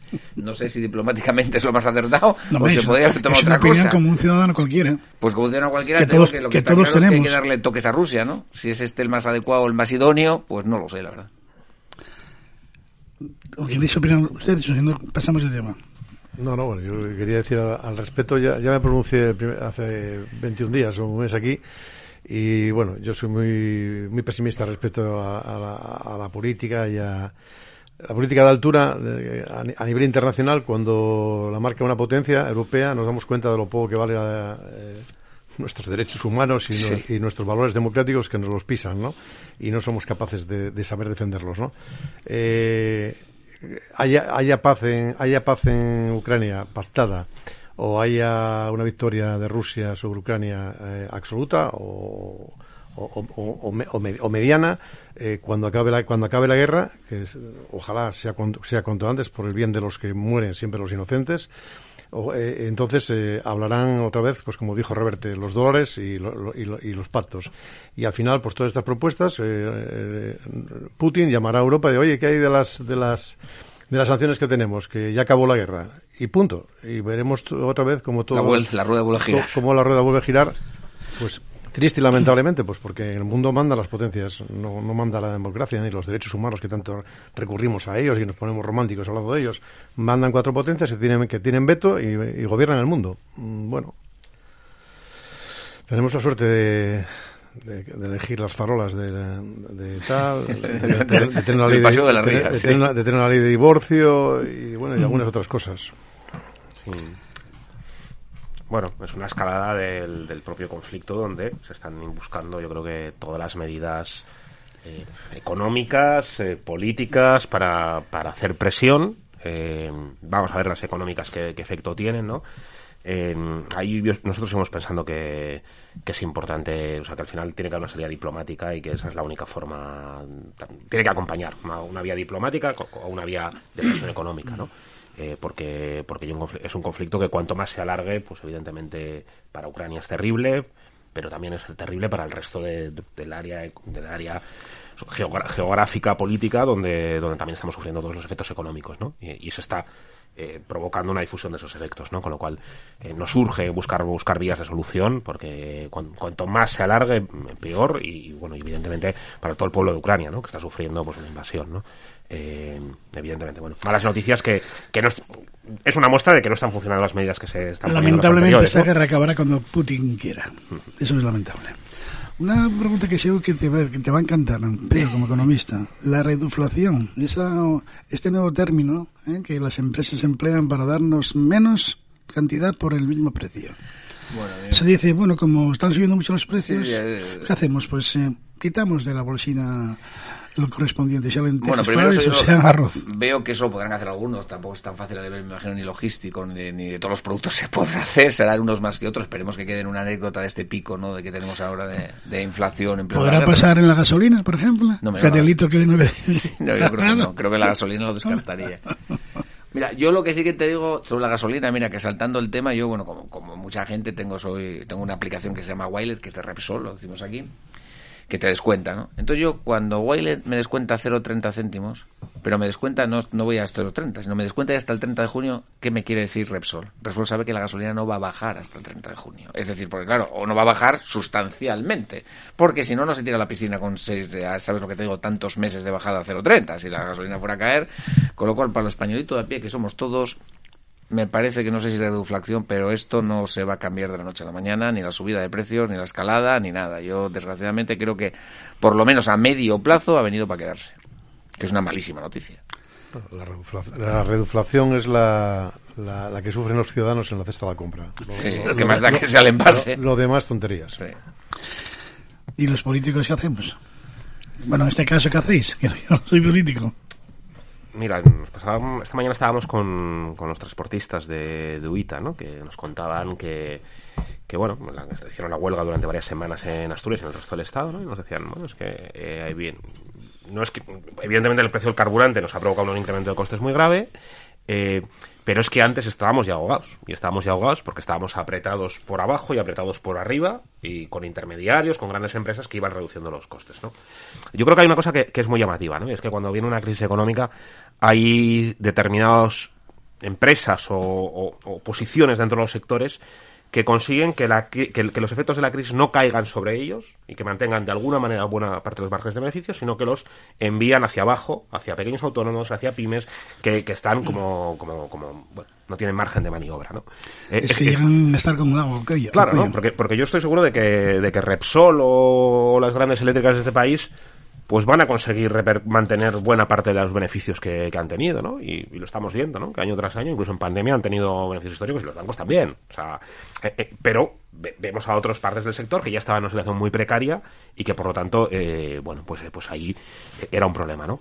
bueno, yo creo que, que tenemos que actuar también, tenemos que hacer medidas en el corto plazo y eso, eso pasa, evidentemente, por hacer reducciones de precios, hacer eh, ayudas directas que lleguen en el momento, ¿no? Yo creo que una parte de lo que vimos en la pandemia es que buena parte de las ayudas tardaban meses o incluso años en llegar a la gente, con lo cual ya no servían para un momento de emergencia, pero las cuestiones estructurales que, que hay, los problemas que hay, ¿no? Ellos nos pedían, queremos una ley como la de la cadena alimentaria, por ejemplo, que pueda regular cuál es el coste real de, de salir con el camión, ¿no? Bueno, pues eso eh, es una oportunidad para, para hacerlo y para decir, oye, aquí tenemos otros sectores donde tenemos que, buscar una regulación de tal forma que, que el mercado, eh, porque el mercado por sí solo eh, lo que provoca es que quien tiene más poder de negociación eh, empeora las condiciones que el, del que lo tiene menos, ¿no? Bueno, pues vamos a buscar la forma en la que puedan tener eh, una forma justa de- de vivir, ¿no? Y los ciudadanos, pues los gobiernos, el gobierno español tiene que hacer medidas ya, por ejemplo, para bajar la factura de la luz. Y hay que hacerlo. Y ahí nosotros estamos en el gobierno y tenemos una responsabilidad. Y no se puede alargar más. O sea, yo creo que hay un clamor popular donde todo el mundo está diciendo que tiene que haber medidas. Vamos a ver si esta, si esta, este tope del precio del gas consigue bajar eh, los precios de, la, de la electricidad, pero bueno, pero, pero la cuestión es que cuando hay un consenso social de que hay que tomar medidas, hay que hacerlo. Es el momento para hacerlo y yo estoy convencido de que se va a avanzar en ese sentido. Espero que sea así. ¿Y por qué se tarda tanto? Bueno, en- Claro. en, muchos Esa es la- casos... Es, la pregunta del ciudadano. ¿por qué- si hay que hacerlo, ¿por qué se tarda tanto, Dani? No tiene sentido. Bueno, en el caso, por ejemplo, de la electricidad, pues porque hay parte. Si eh, España que son entrásemos en elecciones dentro de- europeos donde mira, tienes que presionar si a Europa. y España que entrásemos en elecciones dentro de cinco meses, no te preocupes que seguramente la electricidad y el gasoil estaría... mm, por- por- vamos, Bueno, no queda tanto para unas elecciones. Bueno, ¿no? Por lo tanto, yo creo que. ya es estaría más o menos que ya se- subsanado el que problema. De momento, ¿eh? Sí, no, pero, pero claro, es incomprensible, ¿no? Es incomprensible para la ciudadanía donde ves que, eh, bueno, que te estás que te estás ahogando y que, y que suben los precios y, y que, y que evidentemente si de, una semana a otra pues llenar el depósito de gasolina son 30, 40, 50 euros más, pues eso es una cosa eh, que afecta muchísimo a la economía, ¿no? Y que, y que tú puedes decir, bueno, hemos conseguido subir los salarios y se está mejorando algo las condiciones de vida, pero luego te encuentras con eso, ¿no? Y por lo tanto hay que hacer soluciones ya y yo creo que se están haciendo se está intentando poner lo más rápido posible eh, esa- esas, esas medidas en marcha ¿no? Yo espero que así sea confío en la, acción de- del, gobierno de, coalición confío en las presiones que están haciendo en Europa pero pero creo que no hay otra alternativa ¿no? porque si no al final lo que queda es la, la realidad material de que, de, que, de que estás teniendo más dificultades Al final es que la comida de la bolsa sigue subiendo, la de la compra. Yo, yo lo que digo, eh, la diferencia entre Dani y yo es que él confía en el gobierno de coalición y confía en la rapidez y yo no confío en el gobierno ni en su rapidez, ¿no? Yo creo que dentro lo he hablado aquí más veces, ¿eh? que el tema de las eléctricas es más complejo, no, se- no se puede resumir aquí en dos minutos. Claro, es que en España hay un problema, ya digo, las eléctricas, es que nos cargamos, cerramos las térmicas, eh, fiándolo todas las renovables y no hemos sido capaces de, de- de- de ese hueco cubrirlo. Entonces nos Bueno, ha pillado pero- más pero- a pie cambiado que a nadie. pero las renovables son más baratas es decir el precio, el precio Sí, de la electricidad más barato es el de las Sí, renovables pero, ahí bueno, no tenemos pero el problema Yo más ¿eh? o menos, eh, que digo la verdad que no, no, no quiero eh, ser un experto, pero más o menos voy a resumirlo. Efectivamente, pero tú sabes que se fija que el precio más caro es el precio que al final se fija y ese es el problema del gas. ¿Qué pasó? Claro. Que tus gran parte de las renovables son las más baratas. Tienes razón, pero ocupan lo que ocupan. Otro trozo que era barato, trozo, ya ve mi, mi pericia técnica, otro tramo que era barato era el tramo de las térmicas. El más caro ahora es con diferencias el gas. ¿Qué pasa? Si encima quitamos el tramo de las térmicas, metemos el gas, subimos todo, ya va a pasar la tormenta perfecta. Y efectivamente una parálisis clara del gobierno con estas medidas. Yo creo que en otras cosas ha ido más rápido. Luego ayuda muy poco eh, que, que la ministra Montero salga diciendo lo del Ministerio de Igualdad, justo cuando el- al mismo día que otra ministra decía que no se podía, uno se puede, otro no. Yo creo que hay mucha confusión y que el ciudadano al final paga más. Lo que ves que es el recibo de la luz, nadie hace nada Sí, pero, y va increciendo. Yo, yo creo que hay que entender primero que es un problema europeo, que no- lo que está Sí. pasando en España está pasando en todos los países de Europa. Sí, yo por eso digo, el problema es complejo. ¿no? Y, y- Pero aquí peor. ¿Y que hay que buscar soluciones? Sí. Y, y que es un problema que, que no nos afecta solo a nosotros, sí, sí, evidentemente, ¿no? Y, y- y evidentemente confío porque creo que este gobierno de coalición ha hecho cosas que son interesantes. En materia laboral decía algunas de algunas de ellas. Yo creo que la gestión de la pandemia fue una gestión bastante buena, bastante buena con la, con la protección de los ERTES, ¿no? Y- y en todo caso el tiempo el tiempo es lo que lo que dirá, ¿no? Y el tiempo es lo que pondrá en su sitio. En cualquier caso comparto que las medidas tienen que ser lo pues más si no, rápido el posible pie, sí, y, pagando. y que, y que además hay que actuar ante las cuestiones estructurales que se están viendo, ¿no? Y, y que tengamos sectores sostenidos con pinzas como el del transporte o el propio sector de, del sector primario, ¿no? También con muchísimas eh, eh, sectores que, que afectan y que, que termina llegando al ganadero que está a pie de calle, bueno, pues ahí hay que actuar, ¿no? Hubo una reunión hoy entre mm, Pedro Sánchez y Fijó. Acabó hace unos 37 minutos. Parece ser que no hay muchos acuerdos. Bueno, yo me desperté, Algo usted sabrá de ello. Yo le comento lo que sé. Luego Y Dani de, lo mismo. de lo que pasó en la reunión, no, pero sí sé que Feijó anunció que iba a reunirse con Pedro Sánchez. Estoy completamente de acuerdo en que tenía que reunirse con Pedro Sánchez. Ya esos que ustedes llaman la ultraderecha, ya lo pusieron en uno de sus principales, digamos, altavoces. Ya ponía a- a caldo perejil a Feijó por reunirse con Pedro Sánchez. Yo creo que es lo que tenía que hacer. A ver, yo no creo que ni Feijó ni Pedro Sánchez pensasen que iba a salir un acuerdo en una primera reunión, toma de contacto de allí. Yo creo que eso no, no, no creo que fuera el objetivo. Yo creo que tenían que conocerse, tenían que hablar, tenían que poner determinadas cuestiones encima de la mesa y por el bien de todos los españoles esperemos que en un plazo decente lleguen a acuerdos. Yo creo que hay, hay acuerdos que se va a llegar. La voz de Galicia dice textualmente que el presidente del Partido Popular dice que no puede apoyar la política económica del gobierno y que no tiene buenas noticias para las familias. Bueno, claro, porque fijó... ¿Qué va a ¿Qué va a decir, no? Claro, no, Si claro. sale diciendo que, que le parece bien Sí. la política económica del gobierno, pues... Fijó, fijó que una baja de impuestos que de momento no ha cogido. Yo creo que les queda, que queda un año complicado, un año preelectoral y electoral, porque las elecciones son el año que viene, no nos equivoquemos, finales, las generales. Y creo que para el bien de este país que lleguen a acuerdos. O sea, pero para llegar a acuerdos, primero hay que reunirse. Es muy complicado que lleguemos a un acuerdo de mano, pero que se sienten, que hablen y sería bueno para este país. Ahora, claro, eh, para, para llegar a un acuerdo los dos tienen que poner de su parte. Si el señor Sánchez va a que le bendigan su política económica, pues evidentemente no vamos a llegar a ningún acuerdo. Lo que se pide es bajar impuestos, eh, José, va a ser difícil, ¿no?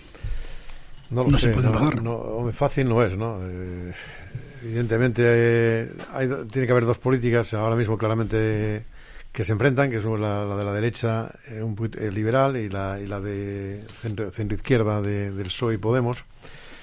La situación económica es tan compleja, tan compleja que evidentemente eh, ni a unos ni a otros les deja mucho margen eh, para, para sus políticas eh, favoritas, ¿no? Yo que estoy con Pedro, que ahora mismo es una toma de contacto, evidentemente. Si han estado tres horas hablando, estoy seguro que de lo más importante no ha salido nada, ni va a salir en la, pre- en la, en la- No, en la- seguro en la que prensa de, en la prensa de hoy. Y yo creo que, que llegarán a acuerdos eh, en, los próximos, en, los, en los próximos meses, porque el país los necesita. No, no sé si, si serán, serán buenos electoralmente para el PP o para el PSOE, no sé qué respaldo tendrán en, en uno y en otro, pero el país necesita acuerdos y, y- y- y muy importantes.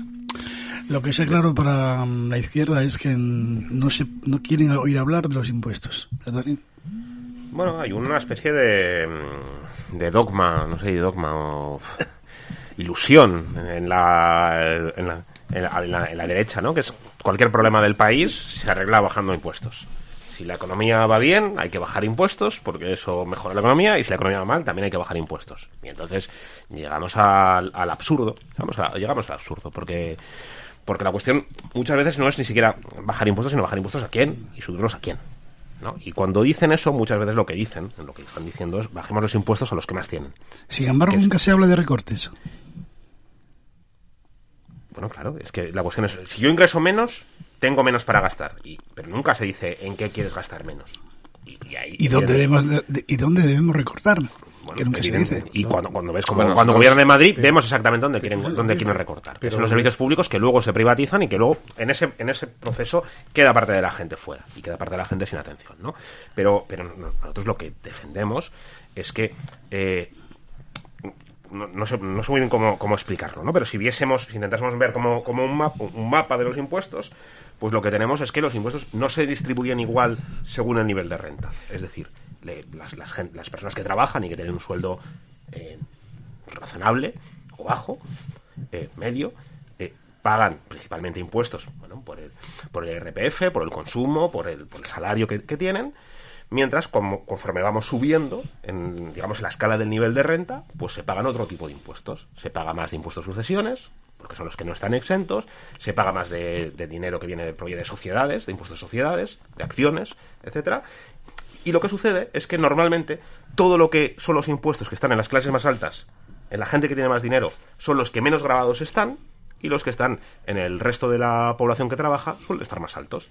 Y por lo tanto lo que sucede es que eh, terminan en muchas ocasiones pagando más impuestos las clases trabajadoras y las clases medias que, quien tiene más dinero. ¿no? Y por lo tanto lo que hay que decir es ¿dónde, dónde no estamos recaudando los impuestos que deberíamos para poder financiar el conjunto del estado de bienestar. Ese es el problema. O sea, cuando, mira, cuando, cuando nosotros decimos hay que subir impuestos, no, no es que haya que subir impuestos a, a quien ya está pagando, sino hay que detectar qué sectores, qué grandes empresas, eh, qué, qué, qué impacto está teniendo la evasión fiscal, porque evidentemente se puede actuar ante la evasión fiscal también, y ante eso actuar, recaudar y con eso poder tener un estado del bienestar adecuado, ¿no? Entonces, eh, pe- pero, pero, es, pero es muy... es tramposo, ¿no? Porque en un momento de crisis, si tú dices, dejo de recaudar menos, también dejo de proteger a la gente. Y es precisamente cuando muchas veces hay más desempleo y por lo tanto necesitas tener, eh, asegurar eh, esos mecanismos o hay más necesidades de que tengas un sistema eh, del estado del bienestar, de dependencia de sanidad, de educación, que sea adecuado, ¿no? Y, y porque eso también no es, eso también es calidad de vida. ¿no? Y eso se financia, evidentemente, con Yo recursos. creo que todo eso todo el mundo lo quiere. ¿eh? Sí, lo, lo que, lo Todo que el pa- mundo. Sí, pero la magia no se puede hacer. La magia... Lo que pasa es que, bueno, yo te quería decir una cosa porque ese es el discurso clásico de, de la izquierda, pero yo voy a un dato muy claro. O sea, tú coges de dónde vienen los impuestos de los que pagan todos los servicios públicos, ese dato es público, y no vienen de los ricos. O sea, los ricos son tan pocos que al final pagan muy poco, y no vienen de los que ganan muy poco, porque al final no pueden pagar impuestos. La, la gran masa que se recauda viene de la gente que gana entre 20.000 y 100.000 euros, por poner un ejemplo, ¿no? Que ni son los más pobres, ni son los más ricos, porque alguien que gane 100.000 euros al año tendrá una buena, muy buena nómina, o te- pero no es, yo no lo considero, ustedes lo consideran millonario, rico, no, yo no podría. Y ese grueso, que son muchísimos, son a los que azufra Hacienda. Entonces, cuando Feijó quiere bajar los impuestos, quiere bajar ese tramo. Yo no creo que nadie quiere bajar los impuestos a las eléctricas. eh. Bueno, yo no lo he visto, eh, que el Partido Popular pida que no pague las eléctricas o no pague Zara, que pagará lo que tenga que pagar. O sea, yo creo pero aunque le subiéramos los impuestos a las eléctricas, ese fue el gran problema del que iba a saltar los cielos, ¿no? que había que subir los impuestos a Zara y a las eléctricas. Pero si es que al final, la- donde, donde está el grueso de lo que se pagan los servicios públicos es en la amplia clase media. Es lo que sostiene este país. Y entonces, ¿qué dice el PP? Yo sé que el señor Daniel seguro que no está de acuerdo conmigo, que ese dinero está mejor en los bolsillos de los ciudadanos que lo utilizarán para gastar y para reactivar la economía si le bajamos algo a los impuestos. Y el discurso clásico de la derecha te dice que ¿dónde lo vamos a sacar? Gestionando mejor los servicios públicos. Esto es un dilema y un debate que el ciudadano está en la calle y por eso unos votamos a unos y otros votan a otros. De hecho, Feijón, creo que dijo, ¿no? Bajar los impuestos Sí. del, del IRPF. Sí, claro, Fijón en el Congreso dijo bajar los impuestos a las clases medias. O sea, evidentemente nadie habla de las clases medias. Vuelvo a repetir aquí, es que yo me acuerdo cuando de subir los impuestos a los ricos, ¿qué es un rico, Daniel? Es que vamos a definir qué es un rico. ¿Rico es el que gana 40.000 euros al año? Yo creo que no. Claro, si vosotros pensáis que sí, entramos en, en un debate diferente. Entonces, claro, el que gana 40.000, el que gana 50.000, tú ganas 40.000 al año, gana, bueno, con 35.000 al año, no te digo una cantidad des- desorbitada, que tú conocerás seguro gente que lo gana, y entre impuestos directos e indirectos, me vas a contar a mí si hacemos la- lo que paga.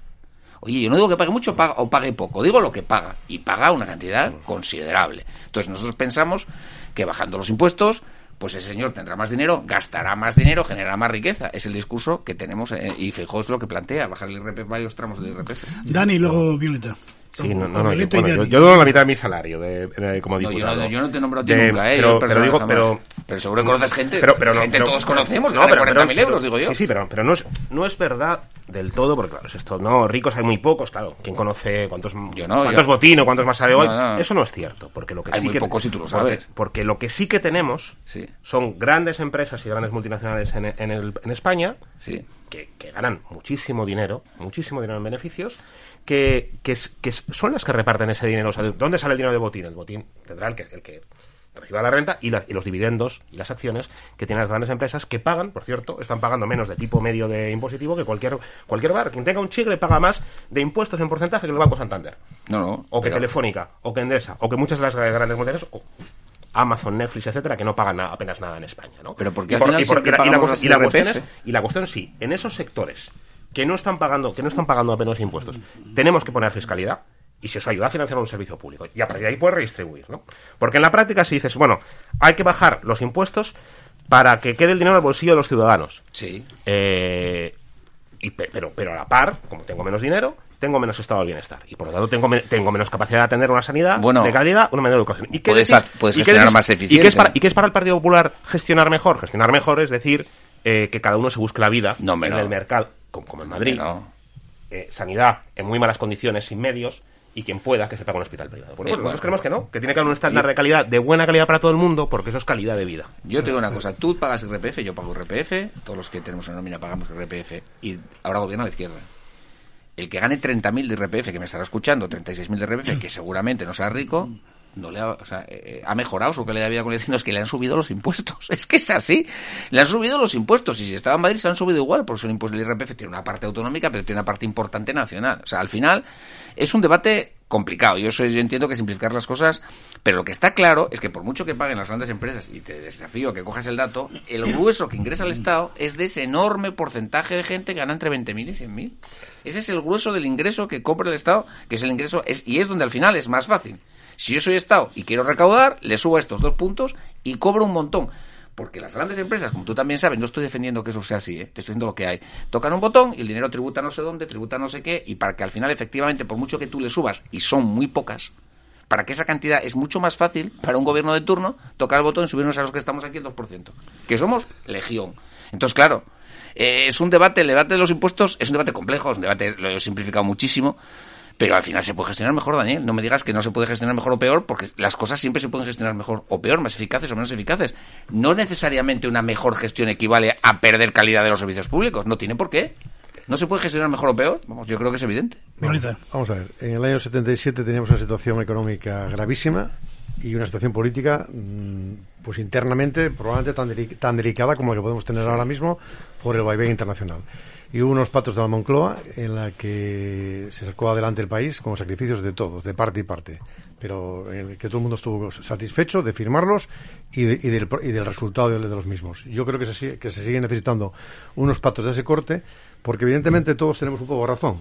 Yo per- personalmente, yo creo que los ricos pagan pocos impuestos, los ricos Sí, verdaderos. no. Eh, coincido con Pedro Rueda, que se está masacrando, él dijo la clase media, ya no hay clase media, porque la clase media, me permito el lujo de decir aquí, eh, eh, con- con- que probablemente esté ahora mismo en, la- en una, en una burguesía que defrauda, en profesionales que van desde el fontanero al dentista, al médico, al abogado, profesionales que pueden que pueden eh, que pueden declarar lo que les dé- lo que les dé la gana. Y hay una bolsa de dinero ahí importantísima y por eso vemos una serie de gente que vive muy bien, que tiene una serie de, de- de, bueno de, bienestar, eh, eh, social que mani- manif- manifiesto y que no pasa por caja como, como debe- debería pasar. Y en ese sentido hay, hay, toda una bolsa también eh, que la izquierda debería ser consciente. Una cosa es el cómo deberían ser las cosas y luego la, la, la reali- la realidad, ¿no? Y ahora mismo seguramente eh, vamos a, a pasar por otro proceso que ya se pasó una crisis de 2007-2012 en que ya Asturias llegó a 2012 de economía B. Y claro, evidentemente dices tú, bueno, pues hay que perseguirlo, hay que perseguirlo y hay que, hay que apretar. Sí, evidentemente, pero hay que dar salidas y hay que dar trabajo. Porque evidentemente si no ganan ilegalmente 500 o 600 euros, incluso gente que está cobrando 458 del Estado, eh, pasan hambre.